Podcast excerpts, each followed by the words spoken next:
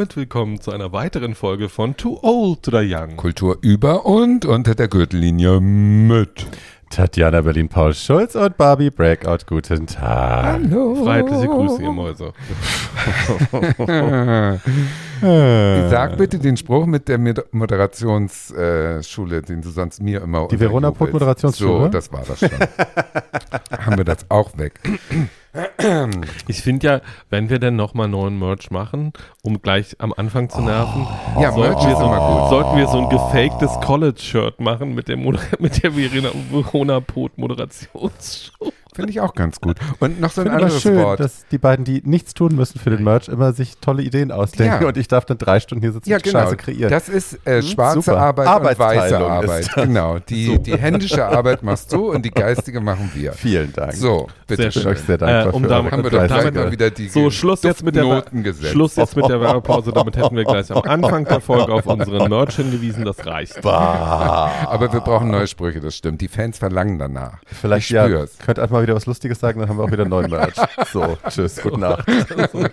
Danke.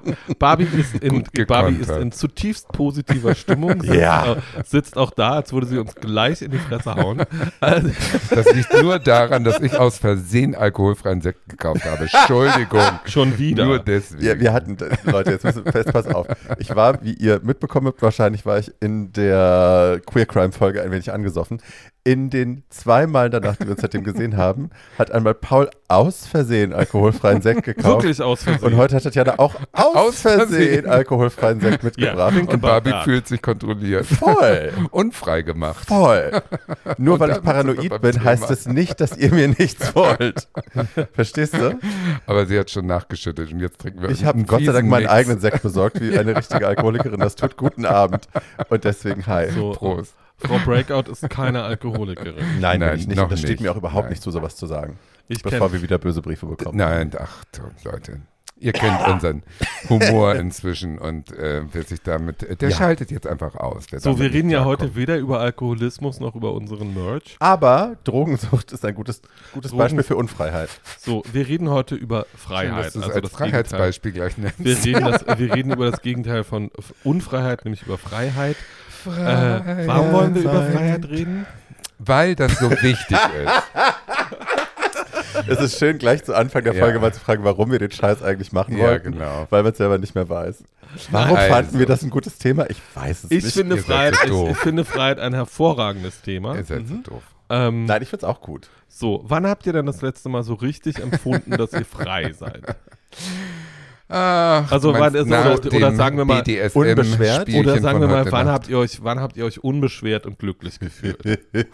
Unbeschwert und glücklich. Wo du gerade gesagt hast, äh, wo wir gerade von Drogen gesprochen haben. ja, Drogen. Ich sage jetzt ihren Namen nicht, aber er beginnt mit P. Die hat mich hier besucht. Voller Desaster. Nein. ähm, und hat, äh, hatte Opium dabei. Und ich habe noch nie in meinem Oh, Leben Opium, Opium, geraucht. ernst? Und dachte, na Mensch, wie ich so bin, War ne? die in China oder was? Nein. Wieso? Und dann dachte ich, Wo na kriegt Mensch, man das denn dann her? Opium. Das erklären wir es dir. gibt das- Importmenschen, die Drogen das in erklären- Länder Wow. schaffen, So. wo sie nicht anwachsen. Dass Ja. es das noch gibt. Mensch, Tatjana. Also wir sind hier in Berlin, ich könnte in 25, wir Ich könnten dachte, in sie meint das 25, Parfum. nein, ich könnte, wir könnten in 25 Minuten Möchte Opium hier haben, das machen wir jetzt aber nicht. Sofort Ähm, Ruhe im Kratzer. Ja, da habe ich äh, dann das erste Mal Opium, Opium. geraucht und habe in dem Moment, wo das angefangen hat zu wirken, habe ich mich zum allerersten Mal, glaube ich, in meinem Leben, hatte ich Ruhe im Kopf. Also die fünf Stimmen, die da oben sonst drin sind, die eine, die mir einflüstert, das alles das schlimmstmögliche, die schlimmstmögliche Variante von Wahrnehmung, die man so haben kann, flüstert die mir ein, die andere sagt, alles ist easy, du bist nur verrückt. Ähm, und den ganzen anderen Bohai, den ich da oben sonst drin habe, das war alles still und ich hatte so Frieden im Kopf. Und das Wow. war so ein Moment, wo ich dachte, okay, ich verstehe, warum dieses Zeug wahnsinnig süchtig macht, warum die Tabletten, die es mittlerweile gibt, die das äh, ähm, synthetisiert Opiate. haben, wahnsinnig süchtig macht. Wow. Und warum das heute das letzte Mal ist, dass ich das geraucht habe, weil ansonsten könnte ich tatsächlich ein Problem bekommen, weil das war ein Gefühl von Zufriedenheit und Leichtigkeit und Ruhe, das ich nicht kannte. Und, Und- das war toll. Und ist das anders als bei anderen Drogen? Also meinetwegen Ecstasy macht doch auch glücklich in dem Ecstasy Sinne. stimuliert so eine künstliche, so ein, künst, ein künstliches Glück. Ich glaube, das hat bei mir nur zum ersten Mal funktioniert, dass ich das tatsächlich geglaubt habe, Mhm. dass ich wirklich dachte, oh, ich bin wirklich so glücklich. Danach weißt du es ja, dass es das nicht ist und dann, also Das ne, wenn man sich selber, ja, wenn das so ein, so ein, so ein Fake, so eine Fake-Happiness ist, dann habe ich auch keinen Spaß mehr dran. Ich Nee. kann es da nicht genießen. Wenn man weiß, man wacht da wieder auf und ist unglücklich Ja, als vorher, und ist es ne, doof. dass du dann, ja. wie Pamela Anderson das dich auf Ecstasy verheiratest oder verlobst, so weil du denkst, oh, yes, Ja. of course it's real. Nein, das Nein. ist natürlich nach dem ersten Mal vorbei. Und dann jagt man ja angeblich auch immer dem ersten High hinterher. Aber ja, bei Opium, das war, das war eine schöne Geschichte und das haben wir dann aber auch nie wieder gemacht. Ja. Aus dem Grund. Siehst du, beim Kiffen ist es anders, da ist man dann wirklich hungrig und geil. Yes. Ja, also Und das ist wirklich is dasselbe wie gefaked, frei sondern das und ist einfach unbeschwert. so.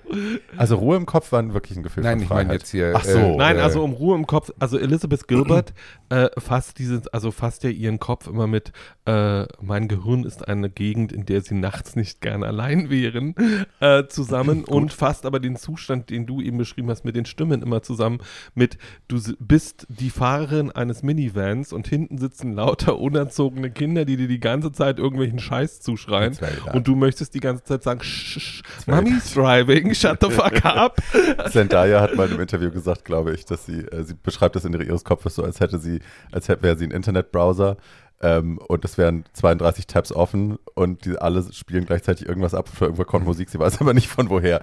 It's kinda like that. Oh Mann. Ja, das kann ich aber gut verstehen. Also sagen wir mal, Freiheit zu beschreiben als den Moment, wo man ganz bei sich selbst ist, ist Mhm. natürlich sehr schön. Und das letzte Mal, dass ich, Kommst du uns mit irgendwas Buddhistischem? nee, nee, das letzte Mal, dass ich ganz bei mir selbst war, ist einfach dieses, ich, je älter ich werde, desto, un, desto unängstlicher werde ich. Mhm.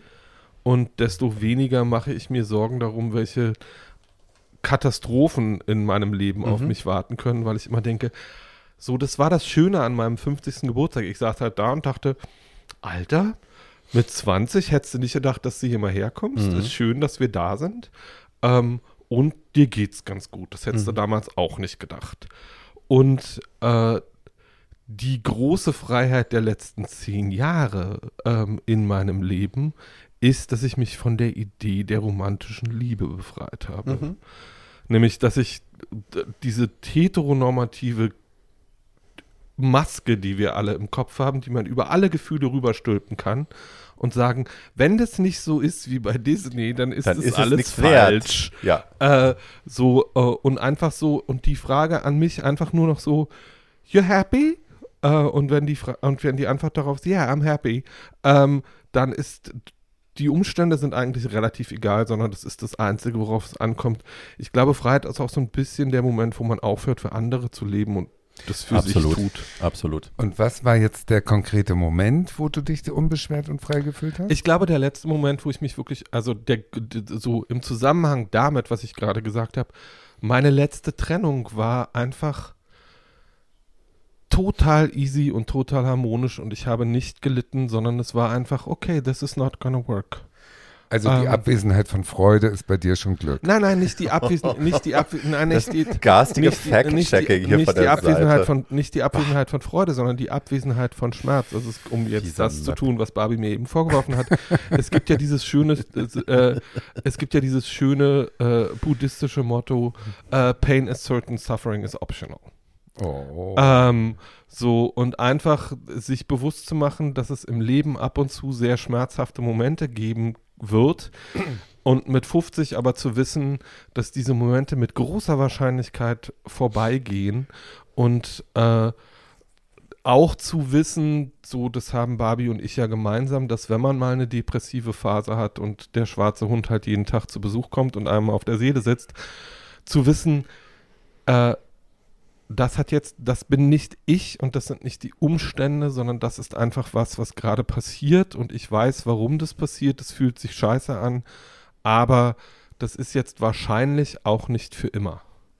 Ähm, und das zu wissen, ist, ein, ist eine große Form von Freiheit. Also Ja. sich selbst zu kennen, so weit, dass man seine eigenen Zustände nicht mehr als beständig wahrnimmt, sondern etwas, das sich in Fluktuation befindet und ständig ändert.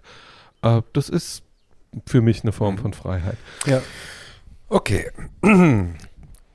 Köln, April 1999. Ich war ja noch nie so eine große Tänzerin. Und komme ins Lulu, Ja. damals die große Disco in Köln. War das Appellhofplatz noch? Nee, das war schon unter Karstadt. Am Ring. Ja. Nee, nee Karstadt war Appellhofplatz. Ja, das, genau, ja. Appellhofplatz. Ja. Also Treppe runter und dann steht da Baby ja, Jane genau. und dann steht da der andere und so, genau. Gott, Joey Love, Genau.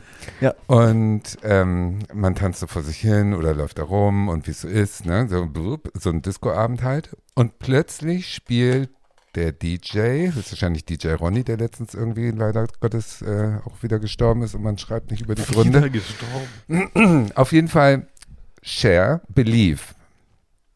Und ich habe es vorher noch nie gehört.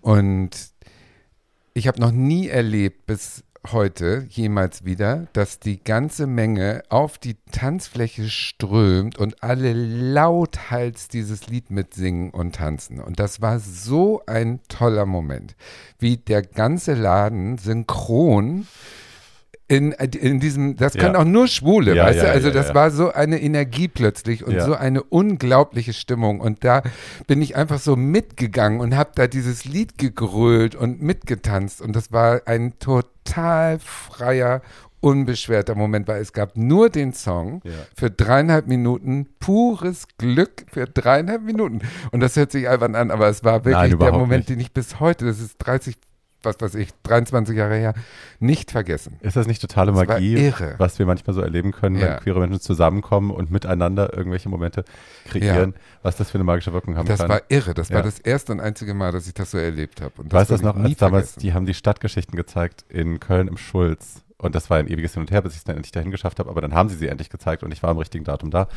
Und das war das erste Mal, dass ich mit schwulen Männern zusammen in einem Raum war und wir alle bei den gleichen Stellen lachen ja, mussten und die gleichen so Reaktionen hatten und das Gefühl zum ersten Mal im Raum zu sein, wo wir alle, obwohl wir super unterschiedlich waren, aber vereint durch dieses eine ja. Ding in uns, was uns sonst eher an den Rand der Gesellschaft drängt, dass das was Einendes hatte und was uns vereint hat in Humor und in, in rejoiceful, ja. life-affirming Sachen. Das war wunderschön. Ja. Das, um nochmal darauf hinzuweisen, wir reden über die Stadtgeschichten-Serien von 19 92? Yes, yes, yes, yes. Also wir reden nicht über die letzten Versionen. Ähm. Oh Gott, nee, die hätte das nicht, äh, die hätte das nicht provoziert. Oh Aber diese, diese, äh, wir reden ja oft über die Probleme, die durch eine Minderheitszugehörigkeit äh, passieren. Aber manchmal ist es eben auch genau andersrum, dass sich die Minderheit findet und in sich eine Stärke und äh, Kraft findet. Und das True. waren so Momente, die sind wirklich was Besonderes. True. Ist es denn, ist es denn so, dass die Szene und die Sub ähm, eine Form von Freiheit bereitet, die wir in der restlichen Welt nicht erfahren. Ja, am Anfang Weil so ist sie ja eigentlich mal gemeint. So. Also ich weiß noch, wie ich anfing, ähm, wie ich ganz frisch in die Szene kam. Das war ja das Pit, die ganz große Disco in Hamburg, äh, Steindamm. Und da war unten das Toms. Unten war so ein Lederkeller und im ersten Stock war äh, der Pop-Laden. Äh, und ich ging jedes Mal rein mit einer totalen Euphorie und überhaupt ein schwuler Laden und alles Schwule und toll und äh, war hin und weg. Und dann ist man zum Rauchen rausgegangen und da war eben so ein kleines Treppchen. Und da saß so einer, der saß so in sich zusammengesunken da, so ein bisschen, ich war ja 18, 19 und der war vielleicht 30 und äh, ich rauchte und, und grinste so vor mich hin und der guckte so hoch und sagte, du bist ja gut drauf. Und ich so, ja, toll, Pitt und, äh, und so und überhaupt und jung und schwul und so. Und er so, warte noch mal fünf Jahre, dann sitzt du so wie ich. Fürchten Sie sich, ja. fürchten Sie sich fürchterlich. Und ich so, oh Gott, der Arme und so. Und an den habe ich ein paar Mal danach noch gedacht und habe gesagt, leider hat er recht. also oftmals hat man doch so Situationen, wo man eigentlich, wo man denkt, das ist jetzt nichts Besonderes und plötzlich strahlt da so ein Honigkuchenpferd einen an und freut sich über eine Situation, wo du denkst, hä, was ist denn daran jetzt toll? Naja, ich Aber denke, ich glaube, das ist das, ja. was Paul sagte, dass man eben diese, diese Freiheit spüren kann in der Sub. Kann man. Kann man, bis es, also ich glaube, am Anfang hat man das Gefühl wahrscheinlich noch nicht so, mhm. dieses Freiheitsgefühl, weil man äh, erst noch Schiss hat und sich an, reinfinden muss. Dann hat es was Befreiendes und ja. irgendwann bringt es dann eigene Zwänge mit sich und eigene Dynamiken, denen man sich dann unterworfen sieht, die genau, einen dann auch wieder unfrei machen. Ne? Dann unfrei, bin ich körperlich ja. nicht genug oder genau. bin ich nicht genau. männlich genug oder dann bin ich dies Zu und das alt. nicht. Ja, ja. Genau. Und das dann macht es einen wieder unfrei. Aber erstmal kann das natürlich ein, ein ja. liberating. Total. Naja, und ich glaube, ähm, also wir sind alle alt genug, äh, besonders Tatjana und ich, ähm, um diese Zeiten noch zu kennen. Aber sich, sich klar zu machen, dass das andere Ufer in Berlin eine Bar, ähm, Kneipe, Restaurant, Café. whatever, Café, äh, die erste Lokalität in Deutschland war, und zwar irgendwann in den 70er Jahren, äh, die ein Schaufenster hatte, das nicht zu war, sondern in das ja. man reingucken konnte ja. und in dem man andere Männer vor allem äh, dabei beobachten konnte, wie sie schwul waren. Das hatte es vorher einfach noch nie gegeben. Mhm. Ja. Und dieses ähm, irgendwie diese, wir kennen diese Läden alle noch, wo irgendjemand klopfen musste und dann ging eine kleine Tür Einmal auf. Einmal Disco bitte. Blue Angel, ja. Ich glaube, das äh, gibt es immer noch, ja. Na, die Läden sind nur, sind nur heute alle an, also die sind ja, ja mit Absicht, ausgebrannt, aber die ja. sind ja mit Absicht so gestaltet. Ja. Ähm, und äh, das so, ich glaube, Leute, die heute mit 20 in die Szene wandern, machen sich vielleicht manchmal keinen Begriff davon, wie viel freier das Ganze ist als vor 30 oder 40 Jahren. Ja, ja, müssen sie auch nicht. Also da bin ich total äh, entspannt. Ich finde unsere äh, Kriegserinnerungen, die sind so, das sind unsere Erinnerungen und die machen jetzt ihre eigenen Erfahrungen. Die merken, wie unfrei sie sind, wenn sie im Chill äh, stecken oder was auch Oder immer, wie unfrei, also das können wir jetzt ja schon sehen, der, der, das Wegfallen von Freiheit dadurch, dass jetzt Smartphones in jedem Club immer mit dabei sind. Ne? Wir sind halt wir sind noch vor 15 Jahren, konnten wir halt komplett frei drehen im Club und konnten wirklich richtig richtig schmutzig feiern und uns zum Affen machen und da echt blödes Zeug machen. Und es hat keiner gefilmt. Ich meine, die Leute, die es ja. miterlebt haben, haben es weitererzählt. Und das waren dann halt so ja. Urban Legends, was Paula wieder gemacht hat dieses Wochenende. Ja. Oder Aber, du. Oder, oder, oder du. ich. Ja, genau. Ich yes. denke gerade an das Hoden. Meine Eier. Ich wusste, das, das so schön wieder. geworden. Hi. Ähm, Stella hat irgendwo übrigens noch ein Bild mit meinen Hoden. Nur an dieser Stelle. Hi. Ähm, ähm, ne? Aber heute wäre das ja auch nicht mehr möglich, weil natürlich nee. durch die Kameras ähm, ein, ein Level von Freiheit weggefallen ist, was ähm, ja. ja. was ist, was wahrscheinlich auch nicht mehr wieder herzustellen ist. Also ich meine, im Berghain ja. sind Kameras verboten, aber ja, whatever. Du, die haben ihre, die haben ihre Freiheitsmomente, genauso wie wir es ja. damals hatten. Und äh, das ist halt so. Und ich glaube auch für die Szene, äh, das sind ja im Hauptsächlichen die zwischen 20 und 30, die, äh, die wild feiern und im Saft stehen und für die das das Nonplusultra ist. Das war wenigstens bei mir so die Zeit. Und danach äh, nimmt es ja so sukzessive langsam ab und das ist alles normal und gut so. Mhm. Also, naja, also ja. es ist natürlich äh, für mich, der länger in der Szene gearbeitet hat, also mehrere Jahrzehnte, es ist natürlich immer wieder so und es war jetzt auch in, in, den letzten zehn Jahren noch so, ähm, dass es Menschen gibt, die aus anderen Ländern oder mhm. anderen Kulturen kommen und in die Szene kommen und es gar nicht fassen können, wie mhm. frei wir sind und wo das für mich auch wichtige Momente waren, um da nochmal drauf zu gucken und zu sagen, ja, das ist alles total wertvoll und wichtig, was wir hier machen. Absolut. Äh, auch wenn es, auch wenn mich nach der irgendwie fünften Nacht, in der man anderen Leuten dabei zuguckt, wie sie sich immer mehr weg abschießen auf alle möglichen Sachen, äh, manchmal irgendwie die, der heilige Zorn ankommt und ich sage, das ist alles falsch und das muss man alles anders machen. ähm, aber ja, ja, ähm, ist ja so. so ähm, das ist die, die, Lebenserfahrung, die man dazu gewinnt. Aber in dem Moment bist du halt der kleine Druffi und du findest das alles super.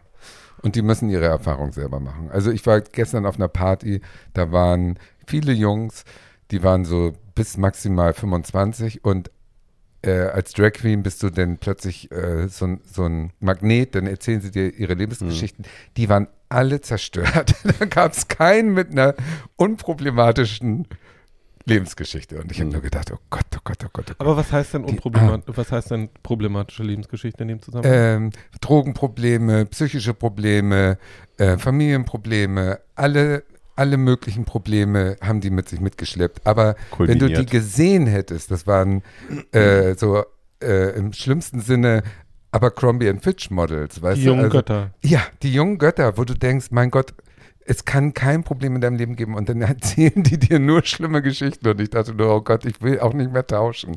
Ich bin nee. auch drüber. Nee, um Gottes Willen. Also um jedes Mal, Willen. wenn mich jemand nee. fragt, wären Sie nicht gerne wieder nee. 20, sage ich immer nur nein, danke schön.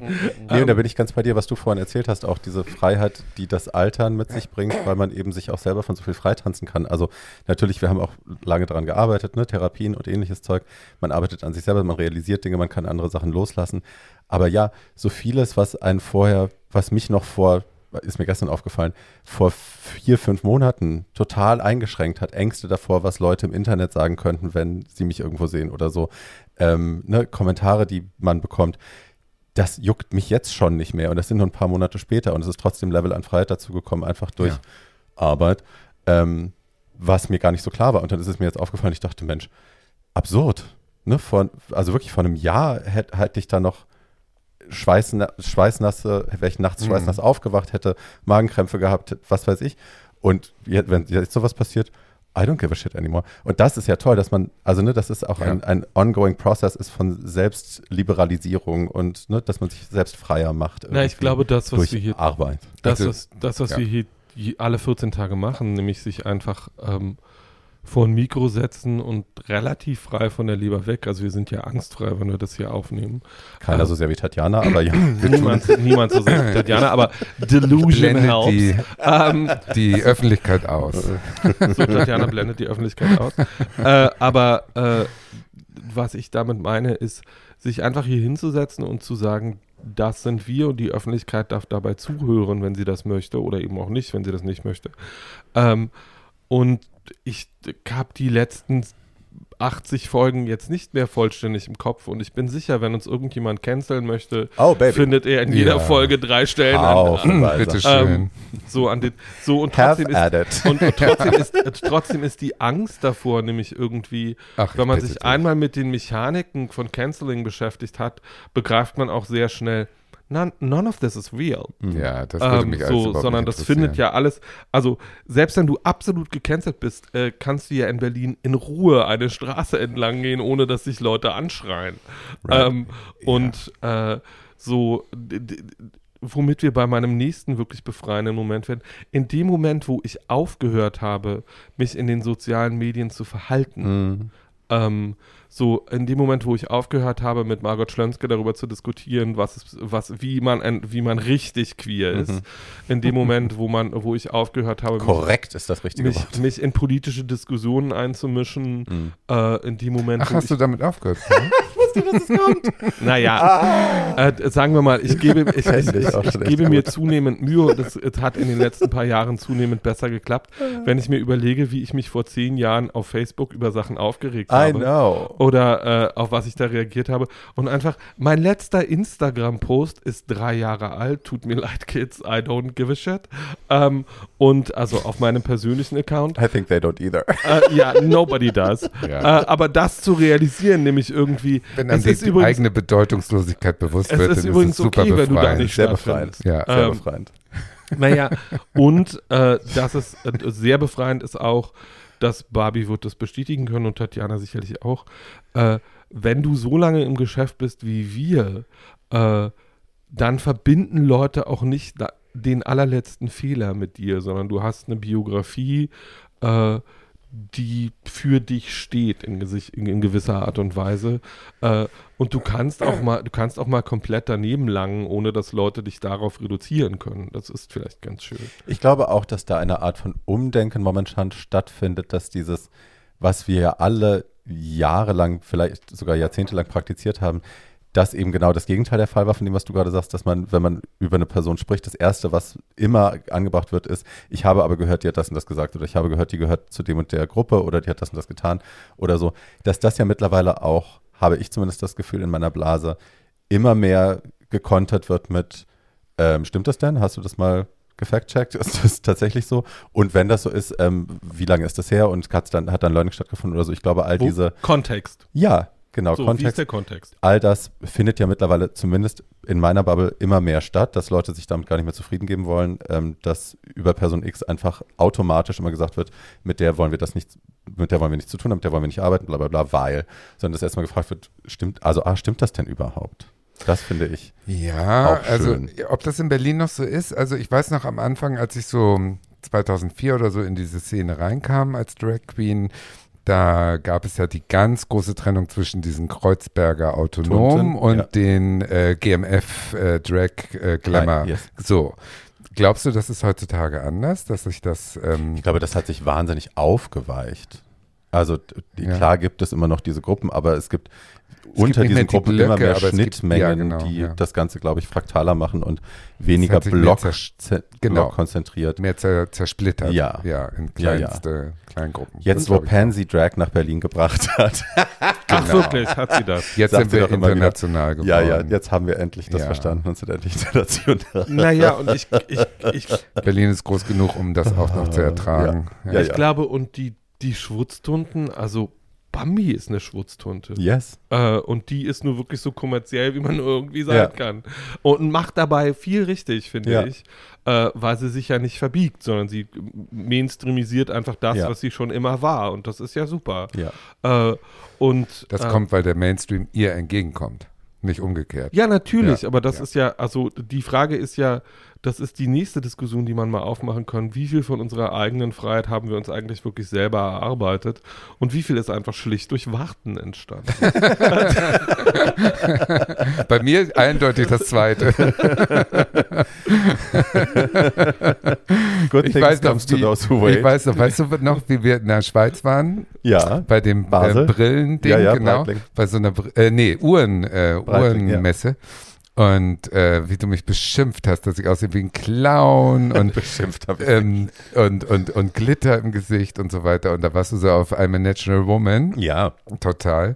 Und ich habe einfach nur gewartet. Und heute gucke ich mich um und alle haben sich, schütten sich kiloweise Glitzer in die Fresse und äh, bunte Haare. Und, ich hatte und, da und. auch Glitzer im Gesicht. Ne, ich musste nur ja warten. Nee, hattest du nicht. Natürlich du hast es, nein, nein, ich hatte nein. immer ein Glitzerauge. Aus Mac Not und Wut hast du nachher irgendwie auch Glitzer genommen. Weil die Olivia Jones wollten. Und dann genau. habe ich gesagt, okay, wenn ihr Olivia genau. Jones macht, dann kriegt ihr Olivia Jones. Genau. Und dann habe ich mir Clown. drei ja. Lagen Glitter ich gemacht. Weiß. Vorher genau. war es immer nur eine. Aber du hast es eigentlich gehasst. Also eine Lage Glitter hatte ich ja? tatsächlich immer, also auf dem Lied, aber dann wollten die ja das Schlimme. Und ja. das, was für mich damals schlimm war, Travestie-Make-up. Genau, Travestie-Make-up. Ja, ja, ja. Das, nee, das haben sie bekommen. Das Guck, und ich habe einfach durchgehalten. Ich habe einfach 20 Jahre nichts anderes gemacht und so. Man muss einfach warten, bis Schäbig wieder Trend ist und schon ist man. schon ist man wieder on the top. Nicht, dass die Werbewirtschaft mir jetzt hinterher rennt, aber darauf warte ich auch noch. Die Original Influencer. Aber ich habe es ausgesessen. Ja. Yes. Naja, die OG ist ja auch ein Thema von Freiheit. Also Wer bitte? Barbie und du, ihr seid jetzt als Queens wirklich schon beide über 20 Jahre im Geschäft. Yes. Ähm, und die so ist es jetzt, wo es seit acht, neun Jahren, zehn Jahren Drag Race gibt, ist es ein anderes Geschäft. 15, mein Oder Schatz. Wie lange auch immer. ähm, also für mich nicht, wie gesagt, ich ändere mich ja nicht. Ich mache ja nicht plötzlich, ja, ich habe noch nie ein Schminktutorial so gesehen wie, und werde es auch nicht tun. So, wie ist denn das? Sieht man gar nicht. Wie ist denn das? Also Drag hat sich ja durch Drag Race international schon deutlich verändert. Ja. Also irgendwie. Ja. So die typische Berliner Trümmertunte gibt es ja kaum noch, sondern selbst die die ganz jungen Queens, die jetzt in der Szene aufschlagen, sehen, super sehen ja super aus, ja. glamourös super und gestylt aus und äh, Instagram ähm, haben so versuchen ihre eigenen Charaktere zu schaffen und so weiter und so fort. Naja, das eben gerade nicht. Sie haben eben einfach keinen eigenen Charakter, sondern sie haben den Drag Race Charakter sozusagen. Mhm. Sie übernehmen die Optik die das vorgibt und sind damit super erfolgreich mhm. und auch zu Recht. Die sehen toll aus und manche können auch was. Also insofern wunderbar. Aber es ist nichts äh, Eigenes. Also ich, ne, es gibt Leute, die noch länger im Geschäft sind als wir beide, zum Beispiel Sherry Vine und so. Ja. Und die sprechen alle und Oder wir Gloria. sprechen auch von der Zeit vor Drag Race und nach Drag Race, weil das, Ja. da hat ja wirklich für Drag einfach eine Zäsur stattgefunden. Ähm, und Drag wurde dann vom Mainstream adoptiert, adaptiert und irgendwie auch neu gedacht. Ne? Seitdem gibt es diese Aufteilung, bist du entweder Comedy Queen oder bist du eine Look Queen. Ja. Das war bei uns ja alles nicht so. Also Nee. klar gab es Trennungen. Mir wurde ja auch im Schwutz gesagt, da, Ja, damals, du kannst hier im. Schwutz nicht sein, wenn du so aussehen willst. Dann musst Ja. du irgendwie ins GMF gehen zu Bob Young und den anderen, weil ähm, du kannst nicht hier mitarbeiten und Inhalte machen, aber gleichzeitig glamourös aussehen. Das Genau. funktioniert hier nicht. Das haben sie mir auch gesagt. Das gab. ja. Also nicht, dass ich im Wer hat dir GMF denn gesagt, dass du glamourös aussiehst? Ihr Soll ich sagen? Ja, bitte.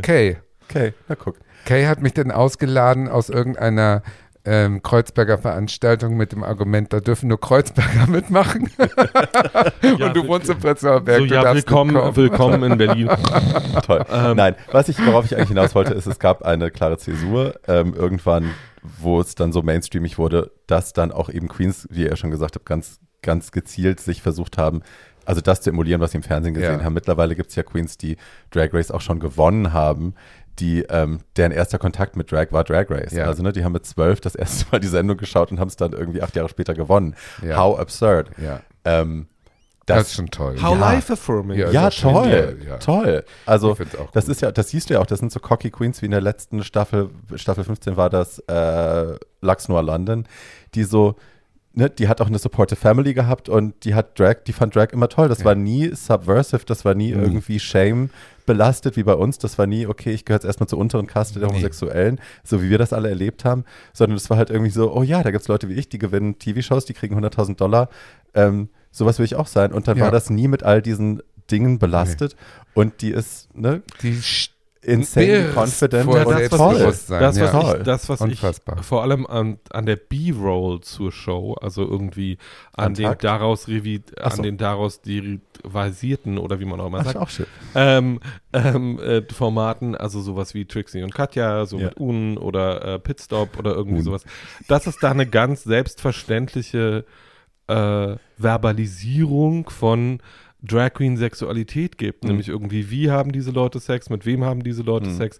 Und das gab es einfach, ich kann mich da sehr genau erinnern, das gab es vor 20 Jahren nicht, sondern der, der, der, allge, der allgemeine, ja, aber der allgemeine Konsens war viel, wenn du Drag bist, hast du keinen Sex. So, jedenfalls nicht mit anderen schwulen Männern.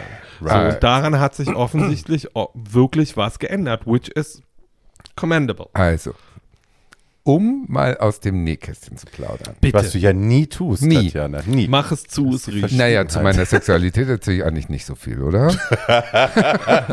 ja, also doch. Also vielleicht Nein. in der B-Roll. also als, ähm, als Tatjana habe ich ja nie Sex, ja. weil ich selber von Außer du setzt dich dabei auf Ballons. Nein, als Tatjana nicht, noch nie. Und, und äh, das liegt daran, dass ich das nicht geil finde, mit einer Drag Queen Sex zu haben von meinem sexualisierten Bild eines Mannes im Kopf. Mhm. Das ist ja dann eine Unfreiheit sozusagen. Also das ist ja dann mein eigener, äh, mein eigener, meine eigene Betonmauer im Kopf mhm. sozusagen. Die, die ist noch genauso wie vor 25 Jahren. Da hat sich bei mir gar nichts geändert durch jetzt auch positive Vorbilder, die das anders zeigen und so, das hat bei mir nichts geändert. Also ich glaube, wenn man seine Sexualität irgendwie, wenn die so, hm, wie soll ich sagen, wenn die so sich nachdem du vielleicht zwischen 15 und 25 ausprobiert hast, wenn du denn so ungefähr weißt, was du magst, dann ist das auch so. Ich glaube nicht, dass sich da noch groß was ändert, oder? Bei mir ändert also, sich.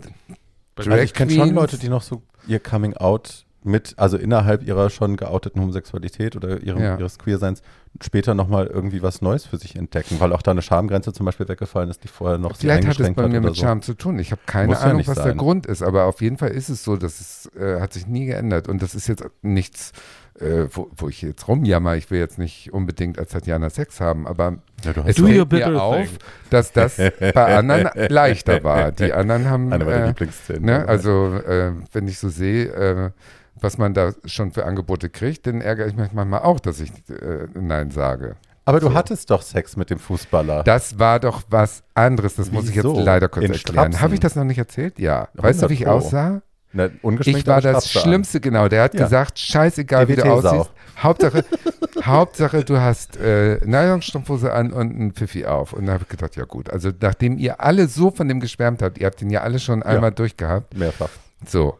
Und dann kommt der und ich habe vorher dummerweise, als ich zur Haustür ging, um aufzumachen, bin ich am Spiegel vorbeigehuscht ja. und habe diesen Seitenblick, wie ich, also ungeschminkt mit einer fiesen Perücke ja. auf dem Kopf.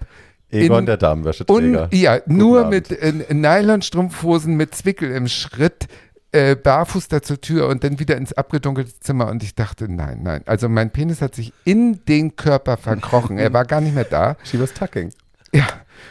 Und dann kommt er rein. Vagina Monolog. Und ich dachte, er schlägt mich jetzt tot, weil es ist so unwürdig, wie ich da gerade bin und wie ich aussehe, wie der letzte Mensch. Der fand super. Der, der ist nach 30 gut. Sekunden ist er gekommen und wäre gegangen. Okay, das ist natürlich schade. Nee, ich war ja froh. Ich war ja noch nie so gedemütigt wie in der Situation. Ja, ich habe mich noch nie so schlimm gefühlt. Noch nie. Und das zählt aber nicht als Sex in Drag. Also ich war wirklich Nein, okay. ein Mann in faltiger Stützstrumpfhose mit einer fiesen Perücke. Das war das Schlimmste. Hab zu dem noch eine lustige Geschichte. Und ich darf kurz erzählen, das ist ja. mindestens zehn Jahre her. Ja, ja, ja länger. Ja, länger. Ich hatte mit dem eine lustige, den hatten wir ja öfter da, Melly und ich hatten den öfter mal da. Ja, und aber ihr wart höchstwahrscheinlich zurecht gemacht. Ja, ja, so. wir, also immer nur, nachdem wir das Wochenende so. schon durchgeguckt hatten, haben wir die dann irgendwann morgens alle bestellt und dann hatten wir halt Spaß. Aber ähm, in dem einen Fall sagte ich, ach, Melly sagte, der kommt gleich. Ich so, hier, ich muss mich noch spülen. Ähm, und sie so, ach ja toll, ich habe so, ein, hab so einen Spülaufsatz für die Dusche gekauft. Und ich so, super.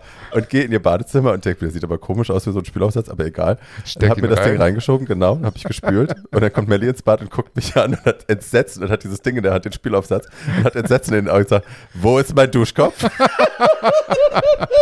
und ich so, Ups. welcher Duschkopf? Und sie so, das ist der Spülaufsatz, was hast du im Arsch? Und ich so, hm. und dann war das irgendwas Teures, ich glaube, Philipp Stark, Bang Olufsen kann, nee, Bang Olufsen ist ja Elektrik. Du weißt, was ich meine. Lang und was, dünn, schön Design. Nicht so dünn, der nicht so dünn? Also okay. ich dachte, sie wie hast du das überhaupt da reinbekommen? und ja, da war, also ja, das muss ich mir bis heute anhören und es war aber sehr lustig. Und äh, ja. Und hat sie zum Erfolg geführt. Natürlich. Na gut. In der, in der Badewanne hat mich noch. Ja. Der war aber auch hübsch. Der war sehr toll. Der aber war der war sexsüchtig. Der war der zum Beispiel sehr unfrei. Der war sehr unfrei ja. in seiner Sexualität, weil ja. der musste. Ja. Der musste ja. auch oh Tatjana oh mit, mit, ohne Make-up. Also oh. befreite Sexualität, haben Wahnsinn. wir ja auch schon drüber geredet, bedeutet übrigens auch zu beschließen, dass man bestimmte Dinge nicht mehr tut.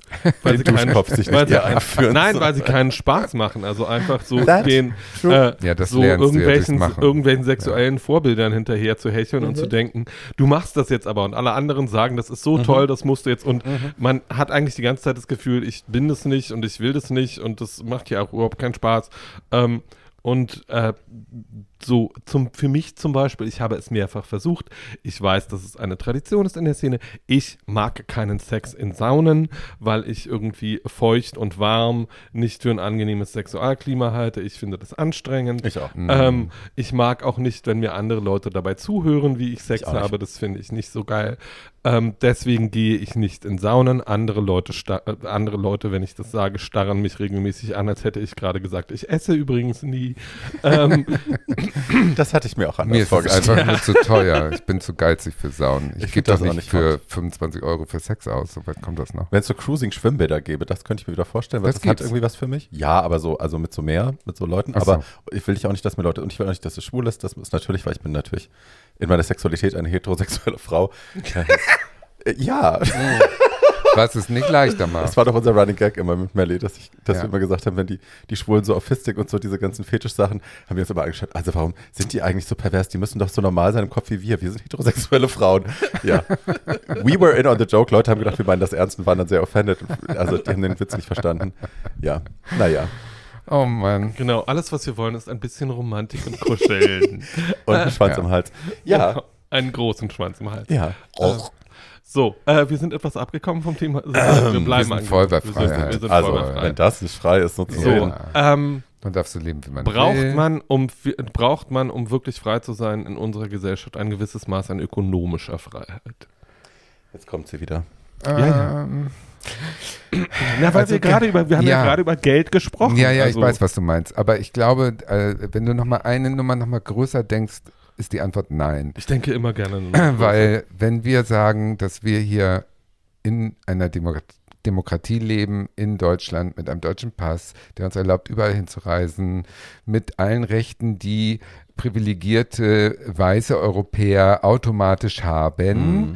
äh, dann sind wir die freiste, eine der drei, vier freisten Nationen weltweit und können uns überhaupt gar nicht beschweren. Das ist sozusagen äh, das Fundament. Also mhm. wir, wir gehen auf sicherem Boden, was Freiheit angeht. Mhm. Natürlich findet man sich individuell immer in unfreien Situationen wieder, in jeder Gesellschaft, jeder, auch hier. Mhm. Und das hat auch dann eindeutig was mit Ökonomie zu tun. Also ich bin ja. ganz sicher, dass Leute mit weniger Geld unter viel unfreieren Bedingungen hier leben als, als äh, ich oder als wir oder right. so. Weißt du, das nur vorweg.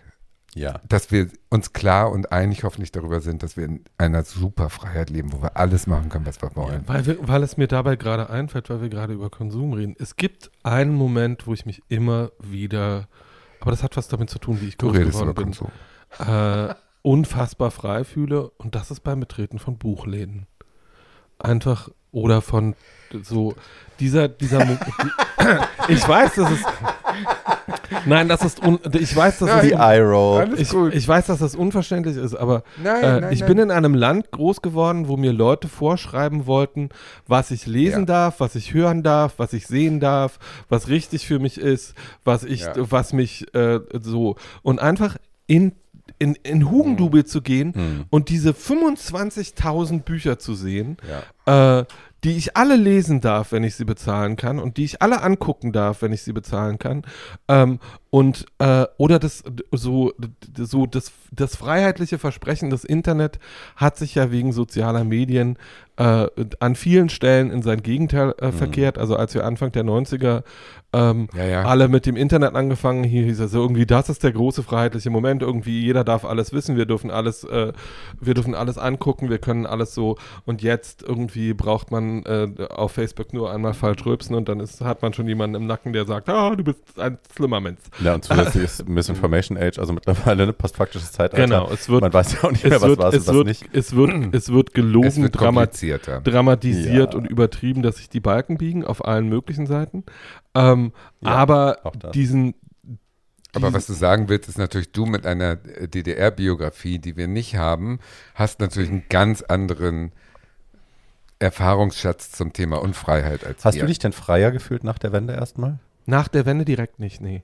Ähm, weil äh, das hatte aber, das hatte aber nichts damit zu tun, worüber ich gerade geredet habe, sondern ich war wie viele andere Ostdeutsche auch nach der Wende so damit beschäftigt, äh, ein Westdeutscher zu werden. Mhm. Ähm, und so das, was sich Westdeutsche oft nicht klar machen, ist, so diese ersten zwei, drei Jahre nach der Wende, du musstest ja eine komplett neue Kultur lernen. Mhm. Weil natürlich sprachen wir dieselbe Sprache, aber es gab viele Wörter, mit denen wir nicht mal dasselbe meinten, wenn wir sie mhm. im Mund hatten. Gibt es heute noch. Äh, und so, ich beobachte auch nach wie vor immer noch, äh, dass es äh, Gespräche zwischen Ost- und Westdeutschen gibt, wo Leute einfach straff aneinander vorbeireden, ja. weil sie sich nicht zuhören. Ja. Äh, und weil sie, wenn sie sich zuhören, nicht verstehen, was der die andere meint. Mhm. Ähm, und äh, das ist was, was ich faszinierend finde, ähm, weil es das, weil ich dabei in meinem restlichen Leben eine Übersetzungsleistung bringen muss, die ich auf viele andere Dinge übertragen kann.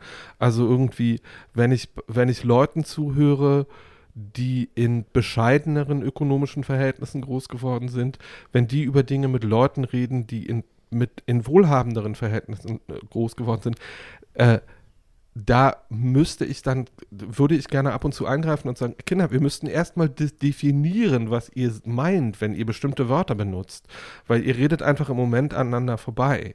Ähm, und äh, so frei gefühlt im Sinne von mich als Ostdeutscher in meiner kompletten Identität äh, in der westdeutschen Gesellschaft zu bewegen, das ist nicht so. Mhm. Das ist auch heute noch nicht so, sondern irgendwie dieses ich nenne es jetzt mal freundlich, obwohl es äh, nicht mehr so groß ist, wie es früher mal war, dieses Stigma äh, und dieses, ach, du bist im Osten geboren, das merkt man überhaupt nicht, äh, das gibt mhm. es immer noch. Ja, ähm, und dieses, siehe Döpfner.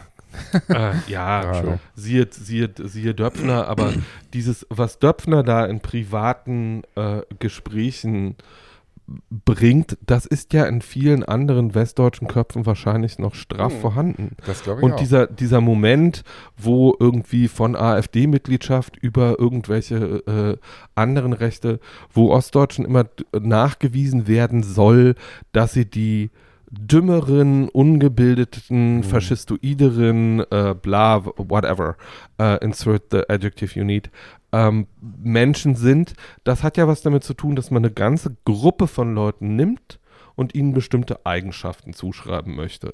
Wenn das aufgrund von Hautfarbe passieren würde, würde man das Rassismus nennen. Wenn es aufgrund von sexueller Identität passieren würde, würde man es Homophobie nennen.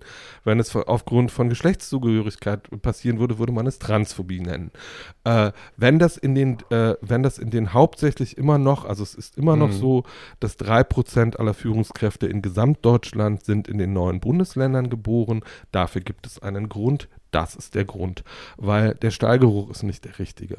Und ähm, so da das so ist und da die meisten Ostdeutschen das gewöhnt sind, dass das so ist, ist es auch was, was allgemein nicht diskutiert wird. Also es gibt keinen offenen Dialog darüber, äh, wie mit bestimmten Bevölkerungsgruppen in unserem Land umgegangen wird. Mhm. Das ist aber auch was, ähm, also es gibt so ein, es gibt ein wunderbares Essay von Alexander Osang darüber, wie er ein einziges Mal verborgen hat, dass er aus dem Osten kommt und sich dann aber in dieser Lüge tagelang verhalten musste, weil er und bestimmte Referenzen aus seiner eigenen Biografie nicht benutzen durfte, weil sonst aufgefallen wäre, dass er aus dem Osten kommt. Das war kurz nach der Wende. Ich kenne dieses Verhalten ähm, auch von mir selbst und ähm, aber diesen diesen Moment zu haben das zu denken, irgendwie, kann ich mein Anderssein jetzt hier offen kundtun, ohne dass mir daraus Nachteile entstehen? Das ist natürlich was, was einen unfrei macht. Wie gesagt, inzwischen bin ich 50 and I don't give a shit about so many things. Ähm, und äh, das ist eins davon. Ähm, aber auf der anderen Seite zu wissen, dass es diese Grenzen in vielen Köpfen noch gibt, das kann einen unfrei machen, wenn man sich davon beeinflussen mhm. lässt. Klar. Ich habe bloß diese Erfahrung eben nicht gemacht. Insofern kenne ich nur ähm, die Freiheit als äh, Grundfundament von, von meinem gesamten Verhalten. Mhm. Und natürlich kann das auch umschlagen. Also wenn ich jetzt an die Jahre denke, wo ich in Afrika gearbeitet habe, bin ich natürlich als äh, privilegierter Weißer mit Geld dahin gekommen und habe äh, sozusagen meine Werte eins zu eins sozusagen übertragen. Das würde man heutzutage höchstwahrscheinlich auch anders machen. Hm. Weißt du, weil du, da, wenn du davon ausgehst, dass du sozusagen die Weisheit mit Löffeln gefressen hast und dass du. Äh, ich habe die richtigen Werte. Ja, genau. Du, du, du, du bist halt privilegiert und setzt das eins zu eins sozusagen um. Auch wenn es zu was Gutem geführt hat, ist es ja nicht der richtige Weg gewesen immer würde ich jetzt heute so sagen. Right. Okay, dass ich da ein Kind gekauft habe, würde ich immer noch so machen. Aber. Excuse me? ja. Das ist eine tolle Geschichte, die sie in einem anderen Podcast mal erzählt hat. Nicht genau. Diesem, ja. Aber, aber, aber generell. Aber kontextualisiere das kurz, sonst verstehen das die Leute, glaube ich, nicht. Naja, war man äh, so ein Typ, der Eltern haben ein Kind verkauft und äh, das hat wie so ein Sklave für so einen Bauern gearbeitet. Und als ich das rausgekriegt habe, war ich wütend geworden, habe gesagt, wie viel willst du denn dafür haben? Hat er gesagt, was hast du denn? Ich hatte 130 Euro bei, habe das dann geknallt und habe das Kind mitgenommen. Was ist denn aus dem Kind geworden? Also gut eigentlich. Also der ist jetzt ähm, stramm auf äh, Facebook unterwegs und hat so einen kleinen Laden äh, in der nächsten Stadt und äh, äh posiert immer relativ ähm, Rapper-Video-mäßig äh, mit leichter Rasterfrisur. Äh, also ja, sicherlich nicht ganz äh, ein seriöser Lebensweg, aber auf jeden Fall lebt er und kommt irgendwie über die Runden und ist so street smart wahrscheinlich.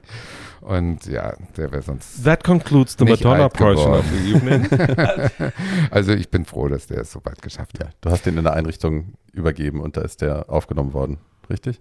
Ja, ja. Ja, genau. Ja, so. Ja. Ähm, ich habe ihn nicht für mich gekauft. oh Gott.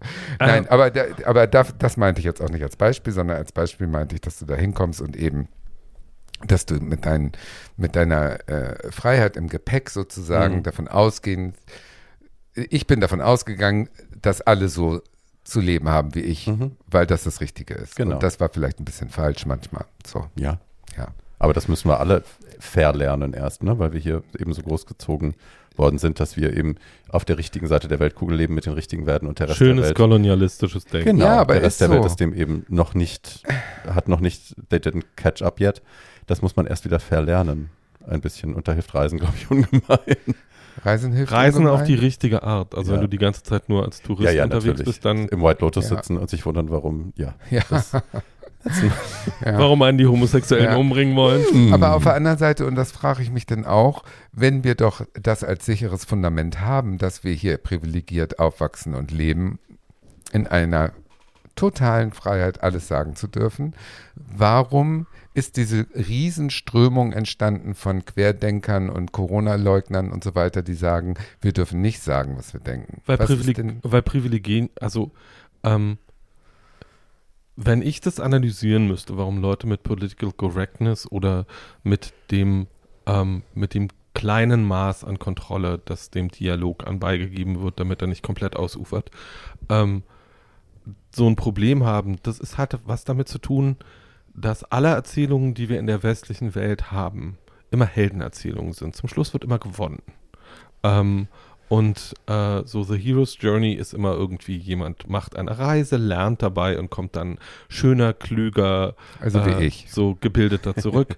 äh, das ist natürlich oft nicht so, sondern äh, die koloniale Erzählung ist ja eine ganz andere, nämlich dass Leute äh, dahin fahren, wo sie ihre Drinks für die normalerweise, wenn sie Leute anständig bezahlen würden, so wie in der westlichen Welt, viel Geld kosten würden, für wenig Geld kriegen.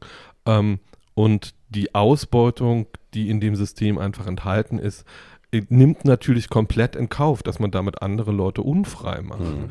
Also irgendwie die westliche Gesellschaft basiert ja nach wie vor auf einem komplett kolonialen Denken. Mhm. Ja, ja, Kapitalismus Nämlich so, basiert darauf. Ja, also du kannst ja mit den äh, du kannst ja mit den größten Bewegungsschwestern darüber diskutieren, warum sie eigentlich ein iPhone haben. Da hört es dann auf. Wollte ich gerade sagen, es ist das iPhone, ähm, die Klamotten, die wir hier jetzt alle gerade tragen, die Telefone, die wir haben, Alles. all das basiert ja darauf, dass ja. anderswo, ja. Kinder Aber wenn wir gerade, wenn wir, wenn wir gerade bei dem Thema sind, macht uns denn Political Correctness freier oder unfreier? Ist das dasselbe? Ich, ich will nicht, dass wir vergessen, warum Leute in einem freien Land glauben, dass sie nicht frei sind. Ähm, weißt ich, du, wie ich meine? Ich glaube, weil ähm, zum westlichen Denken gehört auch, dass denen so, das ist ja diese Mildtätigkeit, die ich komplett bescheuert finde, weil sie das Gegenteil von Gerechtigkeit ist, ähm, weil das westliche Denken ja auch immer ein bisschen sagt, diejenigen, die leiden, denen gehört Aufmerksamkeit geschenkt. So. Und das heißt, wenn Leute sich so inszenieren können, als würden sie wahnsinnig leiden, obwohl sie eigentlich in einem freien Land leben und alle, möglich und alle Möglichkeiten haben, dann, das funktioniert ja in den sozialen Medien auch. Sobald du anfängst zu plärren, gibt es garantiert fünf Leute, die sich an deine Seite stellen und sagen, du plärst zurecht. Woher kommt die so. Un Unglücklichkeit dieser Ich glaube, Menschen? also was ja zum Beispiel im, also ne, wenn wir jetzt von Corona reden, auf der einen Seite, das ging ja zum Beispiel auch relativ zeitgleich einher mit einer Bewusstwerdung in den westlichen Ländern, in den weißeren Ländern, ähm, darüber, dass bestimmte Wörter, die wir lange benutzt haben, eben zum Beispiel rassistischen Ursprung haben, dass wir die nicht mehr benutzen. Also was tatsächlich damit einherging, zu sagen, das sagen wir nicht mehr oder das mhm. sollten wir nicht mehr sagen. Und ich glaube, da ist so viel ineinander verschwommen. Ich kann mich erinnern, dass als die Corona-Geschichte anfing und die ersten Proteste waren, ähm, das überschnitt sich mit Black Lives Matter ein bisschen und dass viele Leute aus meinem damaligen Freundeskreis dann plötzlich so kippten und plötzlich so auch so, also die A waren sie plötzlich in der, in der Querdenker- Geschichte drin, aber dann gleichzeitig sich dann eben auch so plötzlich so rassistisch äußerten und so. Und das eben zu, also dann haben sie zu Recht gesagt, das darf man ja erst nicht mehr sagen. Also was heißt, das darfst du nicht mehr sagen? Aber ja, ich werde immer was dagegen sagen, wenn du das sagst. Das ist ja kein Verbot, das ist nur eine Konfrontation oder ein Korrektiv oder so, ähm, weil ich glaube, ich weiß es besser. Hi.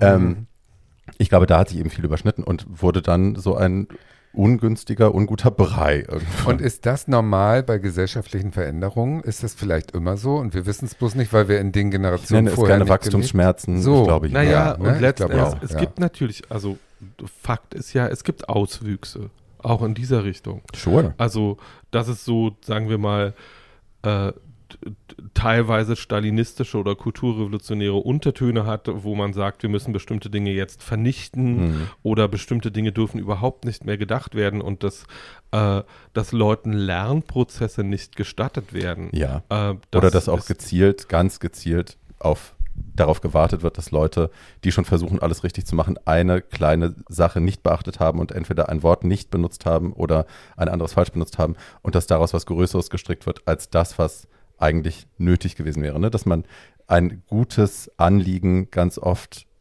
darauf wartet, es torpedieren zu können. Wie es mir irgendwas. hier jedes Mal geht, wenn wir zu dritt zusammensitzen. jedes Mal. Du bist ein armes Wesen, mein Ich führe es nur wieder auf uns zu. Du armes, armes Ding. Aber wisst ihr, ah, was nein, ich meine? aber ich weiß, was du meinst. Ja. ja, du hast ja recht. Also klar, da gibt es immer, immer, immer weil wir von Auswüchsen gesprochen haben. Ja. Es gab auf jeden Fall auch Leute, die weit übers Ziel hinausgeschossen sind und das immer noch tun. Ja. Weil es sich gut anfühlt zu korrigieren.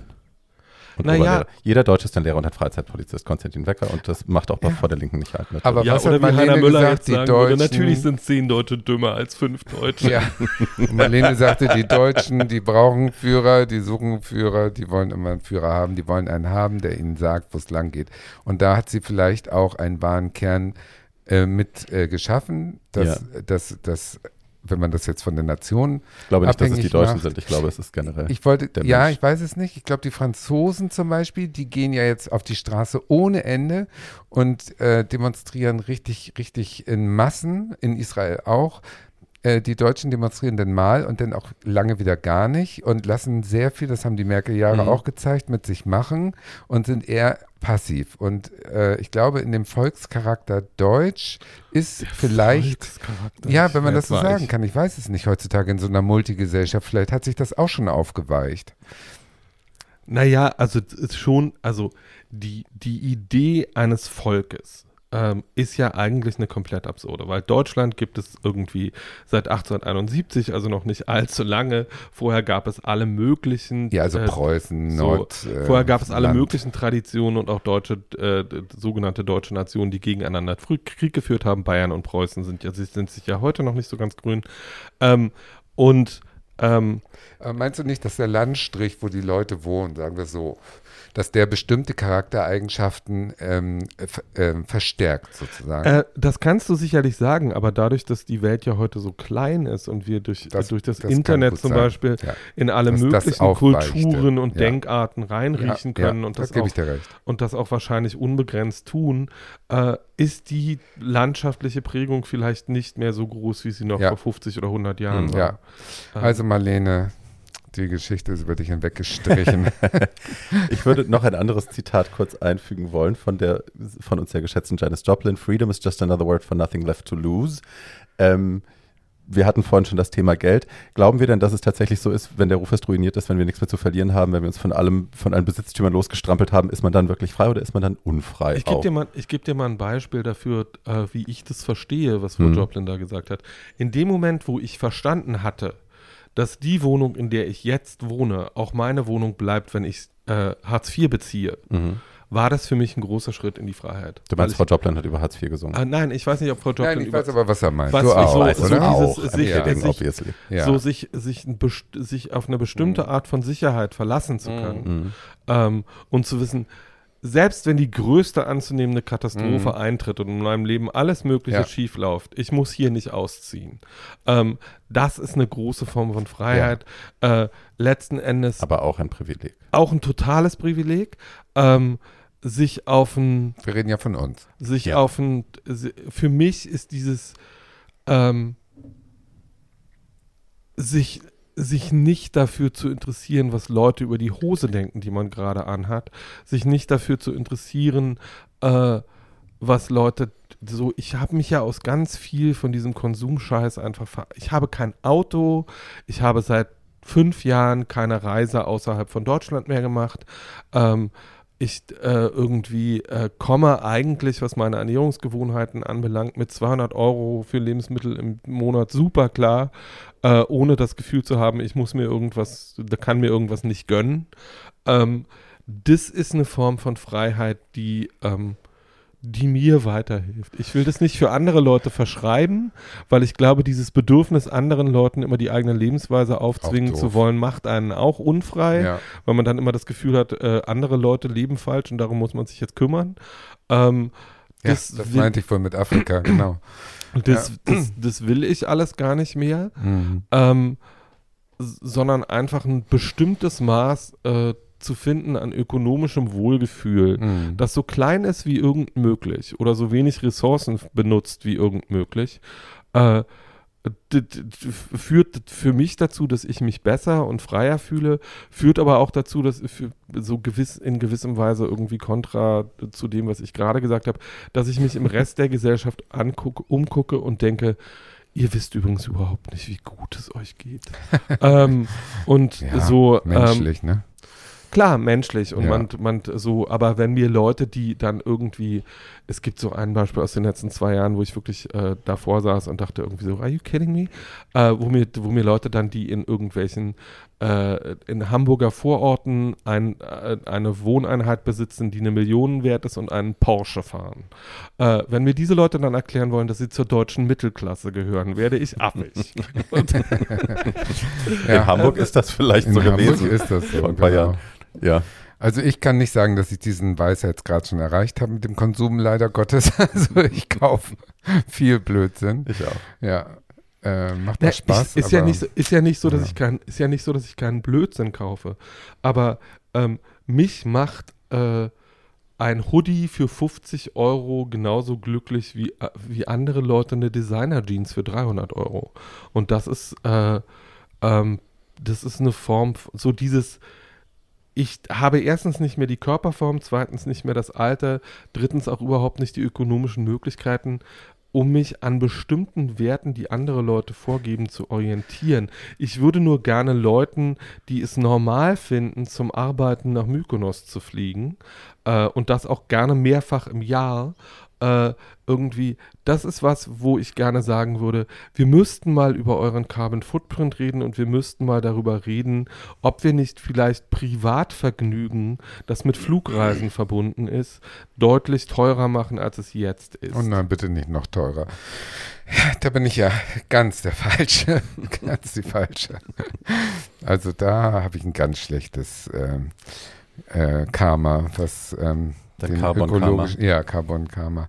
Aber äh, zum Beispiel macht, macht mich mh, hm, das, was du gerade erwähnt hast, was dich mh, hm, mh, hm, was dich daran hindert sozusagen, also du hast nicht mehr das Alter, du hast nicht mehr die Figur und so, das sind für mich überhaupt keine Kriterien. Also da bin ich total frei, dass ich mir sage, ich ziehe so lange die X XS-Klamotte äh, an, wie ich Lust habe und nicht ja. wie ob es passt Nein, oder ob das jemand gut das findet ist, oder so. Das ist überhaupt nicht das. Ich, wie gesagt, völlig wurscht. wie gesagt, ich will damit überhaupt niemand anderem Vorschriften machen oder sagen, das nee, ist die richtige bloß, Art. Ist ganz gut. Das ist die richtige Art zu leben. Ich weiß nur, dass wenn ich versuchen würde, dieser XXS-Mode hinterher zu hecheln oder äh, äh, so tun würde, als wäre mein Körper noch 23. So wie ich. Ähm, hm Erzähl weiter. so, weiter. das würde einfach, das, damit würde ich mich einfach nicht mehr wohlfühlen, äh, sondern ich hätte die ganze Zeit das Gefühl,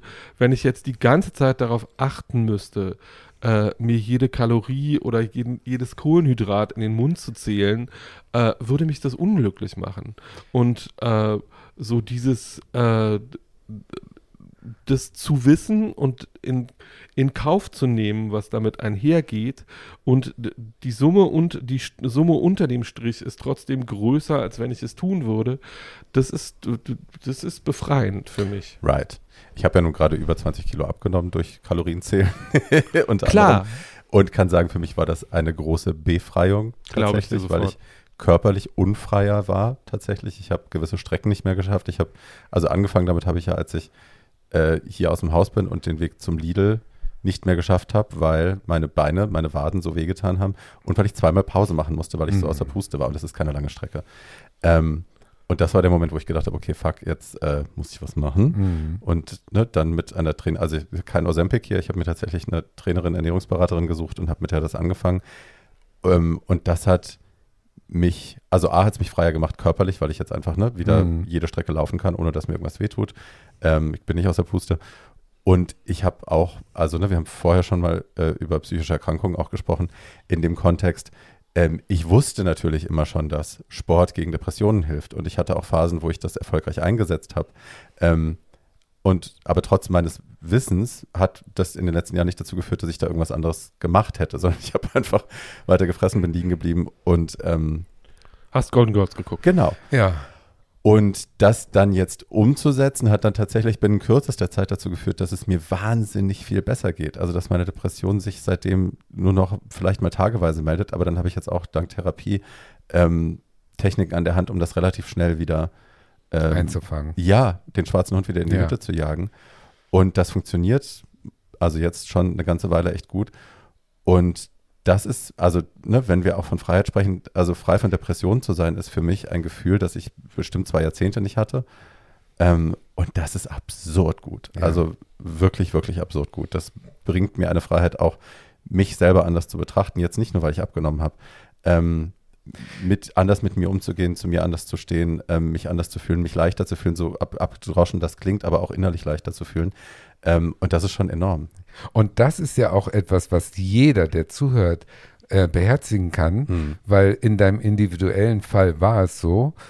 Aber die universelle Nachricht ist ja, dass wenn man von dem den Sprung schafft von ich würde gerne zu ich mach, mhm. Egal in welchem mhm. Bereich jetzt, dass das schon so viel in Bewegung mhm. bringt. Mhm. Egal wie klein das ich mach ist, aber erstmal dieser erste Schritt ins ich mach, das gibt einem eine Freiheit. Mhm. Das ist wirklich so. Ja. Das ist in allen Bereichen eigentlich so. Und ja. oft haben wir ja diese Mauern im Kopf, die uns, äh, oder dieser innere Saboteur, wie RuPaul mhm. immer sagt, ähm, der uns sagt, kannst du nicht, mach es nicht, äh, wird nichts und so weiter. Äh, ja, und dann muss man einfach, einfach den Schritt gehen, auch wenn man jetzt irgendwie innerlich sich nicht das zutraut oder wenn man faul ist oder wenn man Depressionen hat oder was auch immer einen daran hindert. Man macht es einmal und man erkennt, ich kann es doch. Dieses, und ab da ist die Hürde nicht mehr groß. Dieses einfach den Schritt gehen ist halt gerade in Paarung mit Depressionen ja, oft genau einfach nicht die, machbar. Ja, genau das ist das die Problem. Hürde. Ja. Und das ist auch was, wo ich immer gegen ankämpfe und auch angekämpft habe, wenn ich, ne, ich bin ja sehr lange auch schon öffentlich mit meinen Depressionen. Ähm, das sind ja Kommentare, die ich ganz oft bekomme. Irgendwie so, du musst oh. einfach nur das und ja. das machen, du musst dich einfach nur mal zusammenreißen, ja, mal weniger fressen, mal sich mehr bewegen. Leichter ja. gesagt als Und getan, also gerade mit Depressionen ist eben gerade dieser Schritt, die Dinge zu tun, die einfach für dich wären, ja. nicht einfach. Nicht möglich. Und ich glaube, ähm, aber du hast es geschafft. Ja, weil, aber weil ich den Anreiz auch hatte und ja, weil aber guck.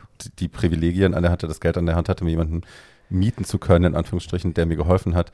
Ja. Und so. Das ne, ist auch nochmal was anderes. Ja, aber dein Beispiel zeigt doch, dass trotzdem hast du es ja. gemacht. So. Ja.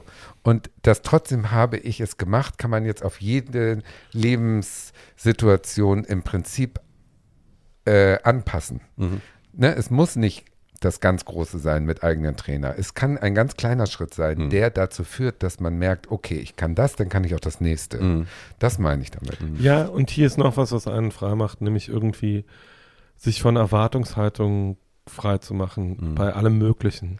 Das hat nicht nur was damit zu tun, ähm, weil, um das mal in den Raum zu stellen, wer das jetzt nachbauen will, muss dabei übrigens nicht 20 Kilo abnehmen. Nein. Sondern nein, irgendwie äh, irgendwie hör auf dich selbst, wenn du bestimmte Dinge machen willst, versuch ja. es einfach. Äh, wenn es nicht klappt, versuch es nochmal. Ähm, wenn du das kannst und willst, ähm, sei geduldig mit dir, hab dich lieb. Äh, irgendwie verdamme dich nicht, wenn Sachen nicht klappen. Fehler sind okay, aus Fehlern kann man lernen, muss man aber nicht. Mhm. Ähm, eine große Form von Freiheit, äh, die mir hilft, mich glücklicher zu machen, ist, mich macht einfach äh, mich macht einfach Schreiben glücklich. Ich mhm. schreibe seit 40 Jahren ähm, und verdiene damit stellenweise auch mein Geld. Ähm, aber mir die Freiheit zu bewahren, äh, und das hat mich in den letzten drei, vier Jahren wirklich an vielen Stellen weitergebracht, zu sagen, das hier muss übrigens nicht verkauft werden, das hier muss nicht kommerziell sein, sondern du kannst es machen, weil du dich dafür interessierst. Das mhm. ist alles, was wichtig ist. So, und diese Idee von künstlerischem Schaffen, äh, die wir in der westlichen Welt haben, nämlich dass man nicht erfolgreich ist, wenn man das nicht monetarisiert, mhm. ist total idiotisch. Mhm. Weil ähm, es gibt ganz viele Leute in der Geschichte der Menschheit, die künstlerisch tätig waren, ähm, und deren Produkte wir heute noch betrachten können in vielen Museen, die das nicht gemacht haben, weil sie damit Geld verdient haben, Dinge so schön zu machen, sondern die Dinge einfach schön machen. Meine Auftritte, alle auf ähm, YouTube. Alle, äh, genau, deine Auftritte, deine Auftritte alle auf YouTube. Ja, aber das ist ja ein wunderbar, es ist ja ein wunderbares Beispiel. Also Tatjana hat ja jetzt, naja, Tat, Tatjana hat ja jetzt nicht auf, Tatjana hat ja jetzt nicht aufgehört, ihre, ihre Auftritte ins Internet zu stellen, Nein. weil bestimmte Leute gesagt haben, boah, das ist scheiße. Ähm, oder äh, kein Mensch bezahlt sich dafür, dass du dich so zum Affen machst. Äh, sondern Tatjana hat da Spaß dran. Ja, und, und verdrossen und ist weiter aufgetreten. Die Florence Foster Jenkins der Travestie. So, und wenn man das mal, so, und wenn man das mal auf, Wieso lacht ihr denn? Wenn man, wenn man das, das mal, schön. Wenn man, wenn man das mal auf andere Lebensbereiche ah, überträgt, also irgendwie, wer mit, so wie ich in den letzten vier Jahren, äh, mit Ende 40 beschließt, ich möchte jetzt aber besser kochen können, ja. kann damit übrigens einfach anfangen. Und wenn man dabei 30 Kuchen anbrennen lässt oder zwei Pfannen wegschmeißen muss in, äh, in drei Jahren, weil gehört sie halt dazu. angeschmuggelt sind, äh, das gehört dazu. Das ist ja. total in Ordnung. Äh, Fehler zu machen ist fein. Wer mit 50 beschließt, dass er gerne schreiben, singen, Klavier spielen, tanzen äh, oder, oder ja. Äh, lernen möchte oder besseren Sex haben, kann damit einfach anfangen. Ja.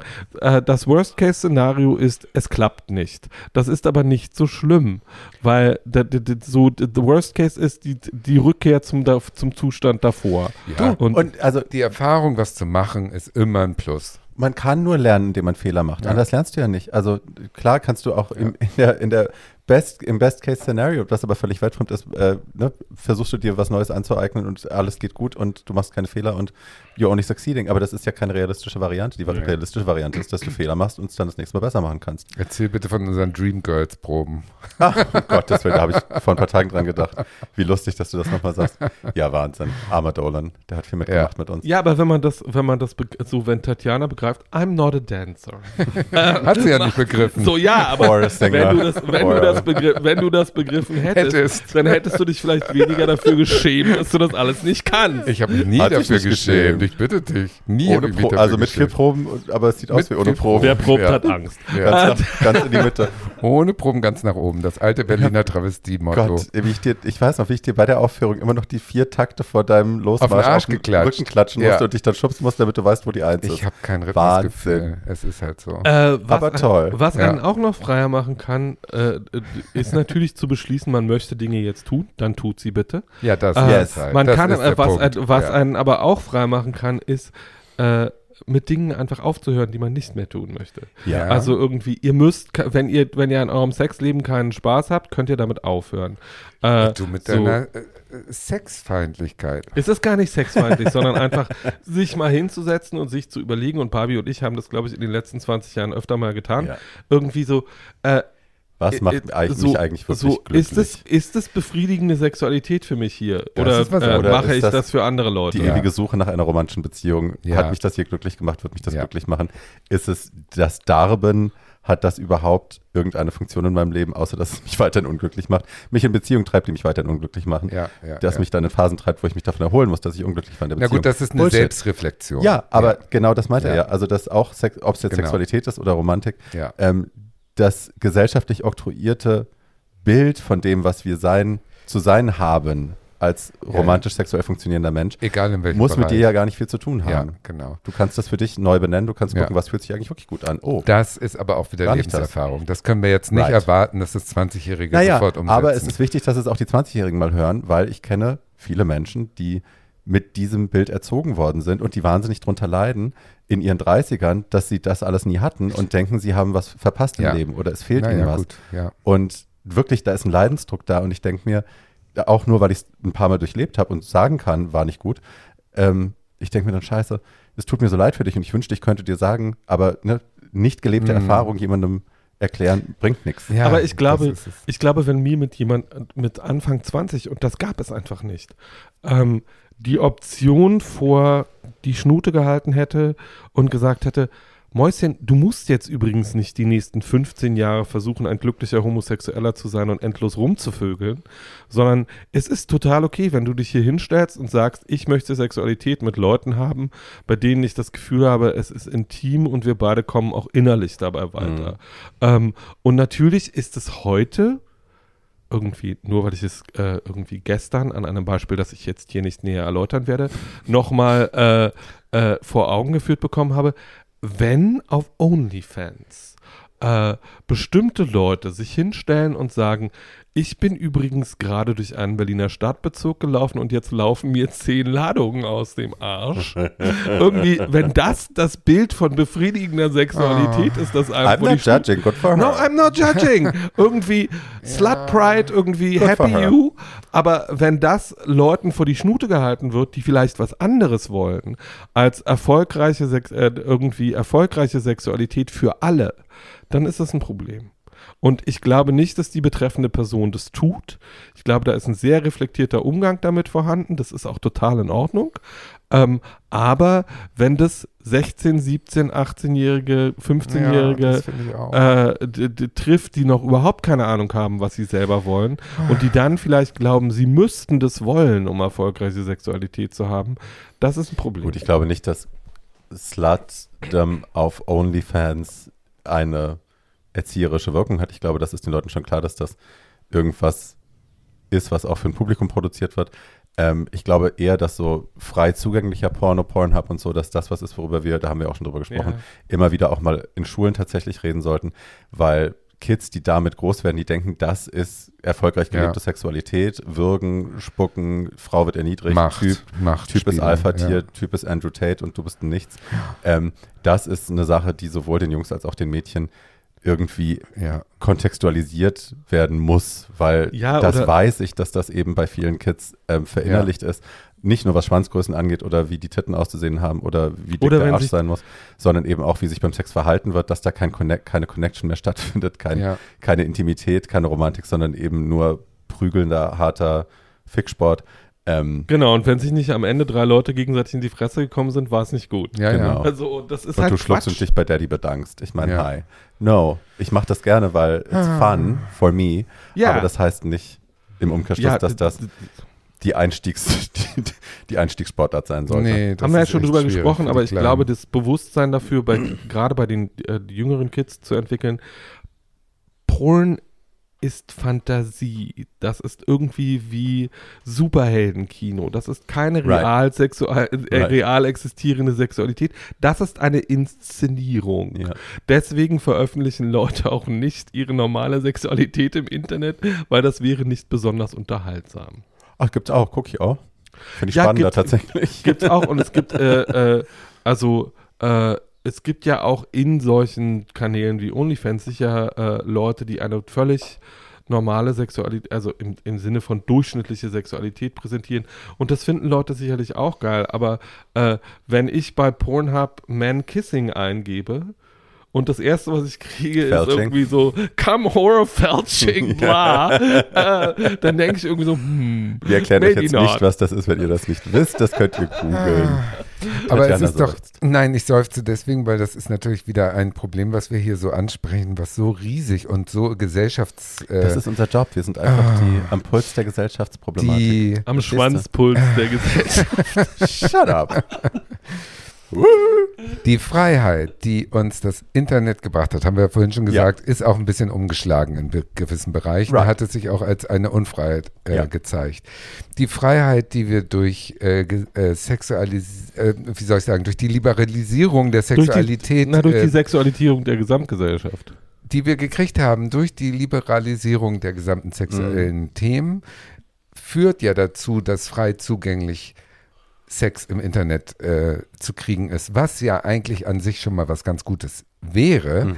wenn es irgendwie eingeordnet werden würde. Und das Problem ist ja nicht, dass es das gibt, sondern dass es nicht eingeordnet wird. Und da sind wir ja wieder bei dem, ähm, bei dem Menschen mit Zeigefinger, der sagt, äh, richtig oder falsch. Also das ist äh, so, so unauflösbar gerade für mich. Naja, ich überlege gerade, ob Sex, also Sexualkundeunterricht, ich meine, wenn das ne, von LehrerInnen gemacht wird im Unterricht, die dabei rot werden und erzählen ja. mit der Banane, was wo reinkommt. Das ist natürlich doof. Geschweige denn sprechen über Homosexualität. Können, natürlich, ja. aber wir können, ne, wenn wir die, die sexuelle Erziehung ähm, quasi den, den Pornokanälen, wenn wir das Pornhub überlassen, ist natürlich schwierig, ohne dass es eingeordnet ja, es gibt wird. natürlich. Vielleicht könnte es da Zwischenwege geben. Wie kriegt man eine Einordnung hin, ohne dass es die Freiheit des Konsumenten, die Katze kotzt gerade. Nein, die kotzt nicht, die hat ein Gewöll und das ein Haarbällchen, das muss rausge. So. Schön, dass ihr es direkt vor unserer Nase in die Mikros macht. Die, meine, meine, Katze ist auch, was das angeht, sehr ja, genau, frei. die ist ganz ist frei. sehr frei. Also wie kann man das schaffen, dass man die Freiheit des äh, Konsumierens nicht ähm, einengt durch die nötige Kontrolle, die eigentlich sein müsste? Also irgendwie, ich mache das ja, ich mache das eigentlich ungerne, äh, aber äh, es gibt natürlich äh, Leute, die Pornografie herstellen, die sich äh, genau diesen Fragen stellt, nämlich irgendwie, wie können wir dem äh, Trend zu höher, schneller, weiter und dem äh, gewollten Maß an Intimität, das wir in unserer eigenen Sexualität gerne hätten, eigentlich begegnen. Der äh, so derjenige, der das tut, ist ein sehr bekanntes Internetgesicht, nämlich Davy Wavy, ah. der ähm, seit mehreren Jahren einen eigenen Pornokanal hat, wie der heißt, könnt ihr alle, so müssen wir jetzt hier nicht sagen, könnt ihr alle nachgucken. Ähm, und der hat sich genau dem verschrieben, nämlich der Schnittstelle zwischen Sexualaufklärung, Pornografie und der Darstellung von äh, Sexualität, die sich halt nicht an höher, schneller, weiter orientiert, sondern mhm. die, auf in, die um Intimität äh, und um auf Verbindung blutet. Und das ist teilweise wirklich sehr schöne Pornografie, die ich gerne gucke ähm, und die sich damit beschäftigt, wie Männer miteinander erfüllte Sexualität leben können. Das gibt es also auch. Es ist nicht Gut. so. Ähm, ist noch nicht Mainstream. Aber ja, aber man, also ich überlege halt gerade, ich meine, ihr beobachtet uns oder ihr hört uns dabei zu, wie wir hier äh, Sachen zum ersten Mal vielleicht durchdenken, aber ja, das eine Idee könnte doch Sache. auch sein, ähm, einfach bei Smartphones ähm, Reste trinken, 18, einen 18 Jahre Filter irgendwie für gewisse Seiten einfach einzubauen, dass man halt eben nicht ich Pornhub würde, das ist ja wieder die Kontrolle, die die Unfreiheit Naja, aber ich meine, ab 18, die, das ist bei uns ja eine, legale Gegebenheit, dass Pornos erst ab 18 konsumiert werden dürfen und dann könnt, könnte man das ja auch einfach mal nutzen und ja, das umsetzen. Aber das ist ja und das ist ja, also es ist ja keine Freiheit, die unter, 18, unter 18-Jährige genießen müssen, sich Pornos anzugucken, oder? Sich das falsch? Ich weiß nicht genau. Ich, äh, also ich glaube, dass Teenager so unterschiedlich sind und so unterschiedlich erwachsen, ähm, dass die dass es Leute gibt, die damit sehr gut umgehen können und dass es Leute gibt, die damit überhaupt nicht umgehen können. Das ist auch sehr altersunspezifisch. Ich kenne 25-Jährige, wo ich sagen würde, irgendwie, du musst jetzt aber mal ein Jahr damit aufhören, Schätzchen, das ist jetzt echt nicht gut für dich. Ähm, und ähm, das, ich würde das nicht an Altersgrenzen festmachen lassen, ganz davon abgesehen, jeder zwölfjährige Junge auf dieser Welt, die, der irgendeine Art von Pornografie sehen will, wird einen Weg finden, diese Pornografie zu betrachten. Das glaube ich auch. Haben wir doch auch gemacht. Naja, aber das war halt dann, damals waren das also Hefte und eine Videokassette, die man halt irgendwie im Schrank der Mutter mm. finden konnte. Ähm, und das war dann unter, ne, um Gott mm. verboten und so. Und das konnte ich dann nur machen, wenn sie nicht zu Hause mm. war und dann auch immer gleich wieder zurücklegen und so.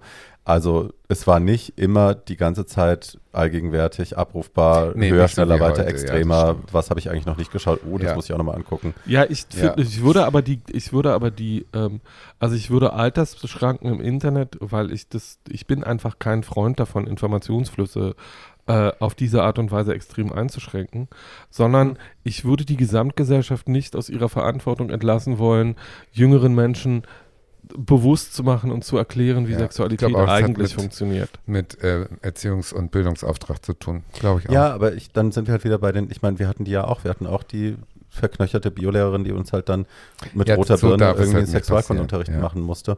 Dann müsste man Leute vielleicht sogar aus der Industrie holen, die auch von ja. den Kids als cool gesehen werden, als ne, nicht peinliche Menschen, nicht Mutti Lamprecht, sondern halt irgendjemanden, der ja. den man auch ansieht. Ach nee, du weil wir gerade, weil wir gerade dabei die sind, in die Schulen gehen und ja. darüber sprechen. Weil, weil wir gerade dabei sind, wenn sie einen von uns oder alle drei buchen wollen, um ihrer, um einer Schulklasse äh, queere Sexualität zu erklären, we're there. Sofort. Berlin um, macht dann die Sharon Stone und packt ihre Lappen aus. Das ja. haben wir auch schon besprochen in der letzten Folge. Wir freuen uns darauf alle sehr. Das mache ich. Das ist ein großes Happening. Ich erzähle meine ganzen Geschichten. Mm. Und danach sind die so traumatisiert, dass sie nie wieder, nie wieder Sex haben. ja. ja, aber irgendwie der Beginn von Sexualität ist immer auf eine gewisse Art und Weise traumatisierend. Total. Total. So, irgendwie das, erst, das erste Mal, oh, ich, Mann, das erste Mal, dass ich einen Schwanz vor der Fresse hatte, ja. war irgendwie so. Erzähl. Äh, naja, es gab ja keine Pornografie im Osten. Es gab ähm, ja nichts. Wir hatten ja nichts. So, ich hatte, ich hatte, wie ich schon oft erzählt habe, das Lexikon der Antike und mein Aufklärungsbuch. Das war's. Und, ähm, und, und, nun kommt und den, und den FKK-Strand. und ich äh, habe mir dann irgendwie, als ich meinen ersten äh, äh, äh, der Sexualpartner hatte, den ich dann auch langfristiger hatte, äh, wir waren irgendwie 15 und äh, haben uns die ganze Zeit überlegt, dürfen wir das machen? Ist das normal, was wir hier gerade tun? Machen Leute Hattet das? Ihr machen schon das so Metaebene im Kopf in dem Naja, Alter? also die, die irgendwie, ich war ja, ich war ja kein unintelligentes Kind und diese Idee, ist es normal? Schade, dass ich das so ist, darf ich den, darf ich da jetzt den Finger reinstecken? Äh, oder andere Sachen. Hm, Irgendwie äh, so ist es ist es normal. So äh, Gott so weit habe ich nie gedacht. Und äh, natürlich warst du über auch den Bauern nackt übers Feld gejagt. das natürlich, auch, aber natürlich ich war, noch eine andere Natürlich war natürlich war da auch eine. immer natürlich war da auch immer der Moment dabei. So ich hatte so es gab so die schärfste erotische Literatur zu dem Thema äh, die ich je gelesen hatte zum Thema Homosexualität, war Rosa von Braunheims erste Autobiografie und dann sowas wie Giovanni's Room oder irgendwie mhm. sowas, wo alle immer nach Sex total unglücklich waren. Ähm, was dazu führte, dass ich mir Gedanken darüber gemacht habe, darf sich das überhaupt gut anfühlen? Musst du jetzt eigentlich unglücklich werden? Äh, so, ähm, und dabei natürlich völlig unreflektiert. Giovanni's Room ist ein Buch aus den 50er Jahren. Wir haben äh, irgendwie 1900 hast du nicht gesehen, 80. Äh, irgendwie, Ihr vielleicht gab es ja, ja vielleicht wir hatten Marx Männer, wir sind anders aufgewachsen. Vielleicht, so, und Marx Männer, habe, Marx, Männer ja. habe, Marx Männer habe ich natürlich noch mit noch 89 entdeckt und Marx Männer, da habe ich aber da auch schon die Wende zur richtigen nein, da Zeit. Habe ich aber, da habe ich aber auch von Anfang an begriffen, das hier ist eine Parodie, das hier ist eine Parodie auf schwule Sexualität. Ich suche Marx immer also, noch. Ich habe das bis heute nicht begriffen, dass es eine Parodie ist. Nein, also es, es, es, spätestens, in, spätestens in dem spätestens, Doppelschwanz. Spätestens ja. in dem Moment, wo ja, aber das kann ich nach wie vor irgendwie aus ich dieser den immer noch. Aus dieser, aus dieser Doppelschwanzgeschichte ist übrigens einer meiner Fetische entstanden. Doppelschwanz? Ups. Nein, nicht Doppelschwanz, aber? sondern irgendwie das, was er mit diesem doppelschwänzigen Mann macht, ist ja ihn umdrehen und ihn zu ficken. Äh, der macht Irgendwann ja überhaupt mal. nichts mit diesen. Der Auch, macht, doch. Nein, nein, der macht ja überhaupt nichts mit diesen beiden Schwänzen. Lest es nochmal. Ähm, ich hab's nicht. Oh Gott, so, ich auch nicht. Ich hab's, ich box euch gerne. ähm, nee, und verklebten Seiten will ich nicht aufmachen. Nein, nein, die sind nicht verklebt. ähm, so, äh, sondern, sondern das, was ich, Freunde. das, was ich heute, das, was eine der Sachen, die ich heute mag, ist großschwänzige Männer zu ficken. So. Ja, warum nicht? So, ist auch schön. I like that. Ja. Ähm, Gut, und you. Jetzt du wolltest ja eigentlich von Geschichte, ersten... machen wir den Sack zu. Komm, erzähl du deine. Los. Habe ich vielleicht schon erzählt. Mein erster Blowjob-Partner, oder mein zweiter, eigentlich mein erster, ähm, hat mir mein Leben gerettet. Und das zwar, wir schon. habt ihr schon, ja. habe ich schon erzählt? Du wolltest schlucken und der hat, dir, der ja. hat dich angeschrien. Ja. das darfst du nicht. Ja. Hast du bestimmt genau. schon dreimal okay, erzählt. Okay, Mehr habe ich nicht auf Lager. Ich glaube, uns hören vielleicht neue Leute ich. Erzähl sie bitte nochmal. Das ist doch schön, Schatz. So, stellen Sie sich vor, Hamburg 1987. Das Pit, da war unten das Toms. Da war unten das Toms und gegenüber wohnte ein kleiner iranischer Modedesigner und der hat mich rübergeschleppt und wir hatten, äh, ich hatte das erste Mal ähm, Oralsex ausgeübt an ihm und danach dann auch äh, eifrig geschluckt und plötzlich schrie der los und hat mich da wirklich angepfiffen, wie ich es wagen könnte. Und ich so hups, hups, weil ich dachte, das ist so. Und er sagte, nein, bist du wahnsinnig, ich kann AIDS haben und äh, ich kann dich anstecken und dann musst du sterben und so. Der hat das so drastisch ausgesprochen, dass ich danach ähm, 25, bis zu PrEP, was ja. übrigens auch eine Form von Freiheit äh, geworden ja. ist, ähm, nicht mehr ein Milliliter äh, Samenflüssigkeit in mich aufgenommen habe, aus Angst davor. Ja. Also insofern äh, kam es vielleicht zur rechten Zeit. 87, ja, mittendrin eigentlich. Aber ich denke da oft dran, dass mhm. das so ein Schockerlebnis war, was mich daran gehindert hat, vielleicht äh, riskante Sexualpraktiken zu mhm. machen, die ich dann nicht gemacht habe. Mhm. Und das war ganz gut. Angst hat auf jeden Fall damals noch eine große Rolle in der Prävention Ja, das war gespielt. total. Auf jeden Fall. Angst, auf jeden ja. Fall. Das war totale Angst. Auf jeden Fall. Auch wenn wir da heute aus präventiver Sicht zurückblicken und uns denken, uh, also man hat natürlich auch den Leuten, die es gehabt haben, mit dieser Angstpräventionsprämisse viel, das Leben viel schwieriger gemacht, ja, aber man hat auf jeden Fall Leuten auch das Leben gerettet. Die Ausgrenzung ja. derer, die äh, positiv waren da schon, die war ja ähm, unausgesprochen radikal. Mm da. Mhm. Ne? Also ich hatte nicht viele Freunde, die positiv waren, aber die, die positiv waren, die hätte ich mit der Kneifzange nicht angefasst. Mhm. Und das war natürlich äh, dieses, ähm, diese innere äh, Panik vor dem, was sein könnte, ja. was durch die Medien in mich gepflanzt wurde. Ja. Also durch andere hatte ich es ja nicht. Genau, fuck the Spiegel. Zum Beispiel. Das, Und so viele andere. Das, das unter anderem, genau. So, wir machen Aber den Sack jetzt zu. Halt, ganz kurz noch zu PrEP. Ja. Ja, die Freiheit durch PrEP wollten wir dann auch sagen. Genau, ne? äh, Freiheit durch PrEP, also PrEP. So. Äh, die Präexpositionsprophylaxe ist ja. ja das erste Medikament, was HIV-negative Männer einnehmen können, um sich vor der Infektion mit HIV zu schützen. Ja. Ähm, Deswegen heiße ich Kammdampf ehrenhalber auf Genau. ähm, Auf Insta. Das äh, können bestimmte äh, Jungs nehmen und andere Jungs wie ich nicht, weil wir Nierenprobleme haben.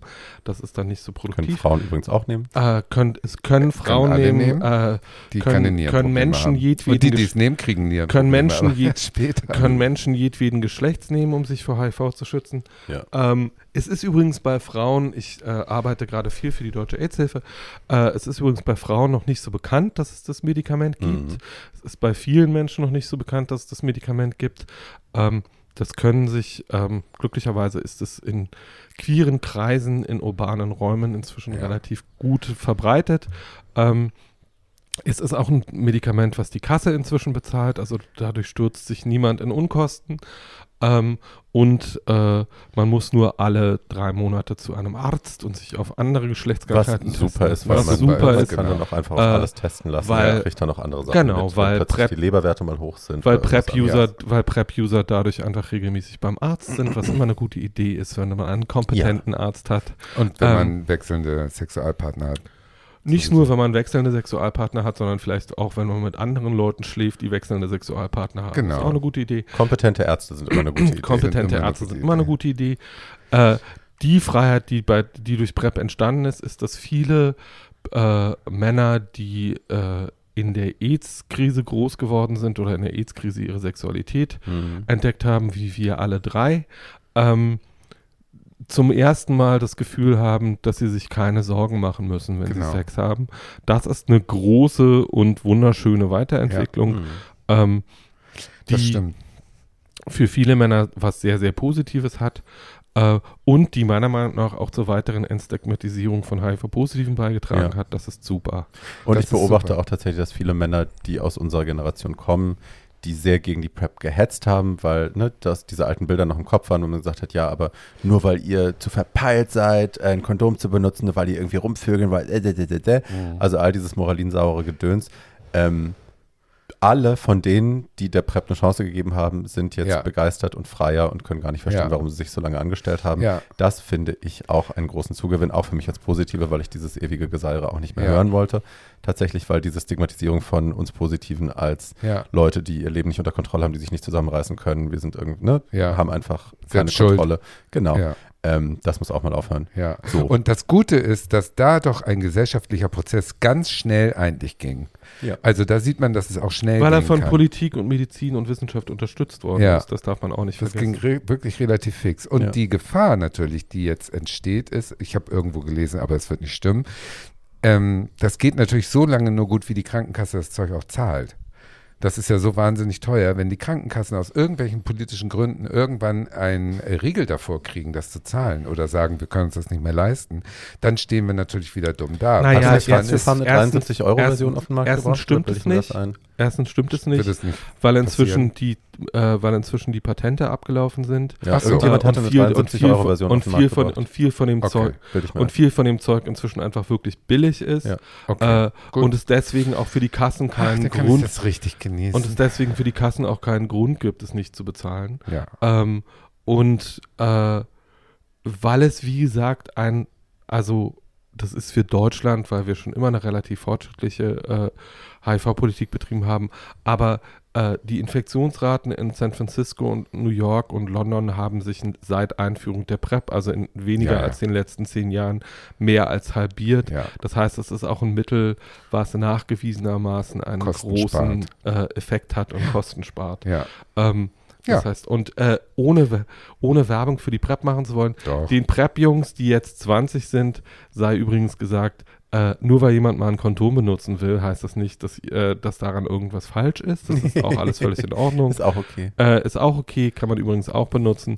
Es gibt halt diese drei Wege, sich vor HIV zu schützen, nämlich PrEP nehmen, Kondom gebrauchen oder mit Leuten schlafen, die selber auf Therapie sind äh, und damit auch nicht mehr infektiös. Ja. Äh, das wissen, im, das, also dass Leute, die eine HIV-Therapie nehmen, nicht mehr infektiös sind, wissen über, wissen, so wenn sie langfristig, lang oder auch relativ kurz kurzfristig unter ja, der Nachweisgrenze sind. Leute unter der Nachweisgrenze sind nicht infektiös. Ende der, Ende der Durchsage. Ähm, so, das wissen übrigens auch immer noch nur 30 Prozent aller Deutschen. Diese Nachricht darf sich gerne schnell weiter verbreiten. Yes.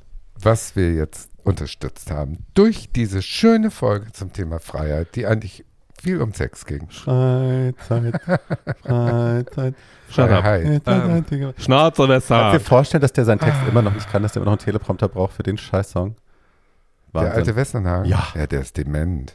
Der ist widerlicher Sack. Allegedly. Ja. Demenz, ist so, Demenz ist die Freiheit von Erinnerungen. Ja. oh wow.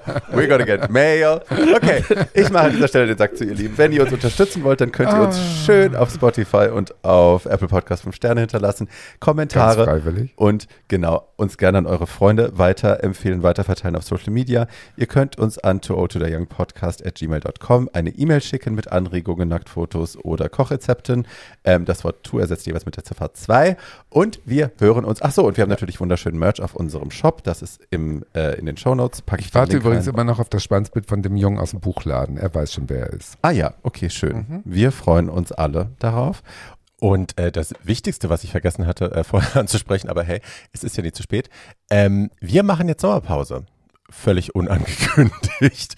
ähm, sind wir jetzt erstmal, wir haben jetzt Juni, Juli, August. Ich glaube, wir hören uns im September wieder. So, glaube ich, ist der Plan. Und ähm, ne, bis dahin bleibt uns gewogen, habt einen schönen Sommer, passt auf euch auf, seid lieb zu euch und zu anderen. Und Paul sagt dein Wort. Auf Wiedergehört. Tschüss. Tschüss.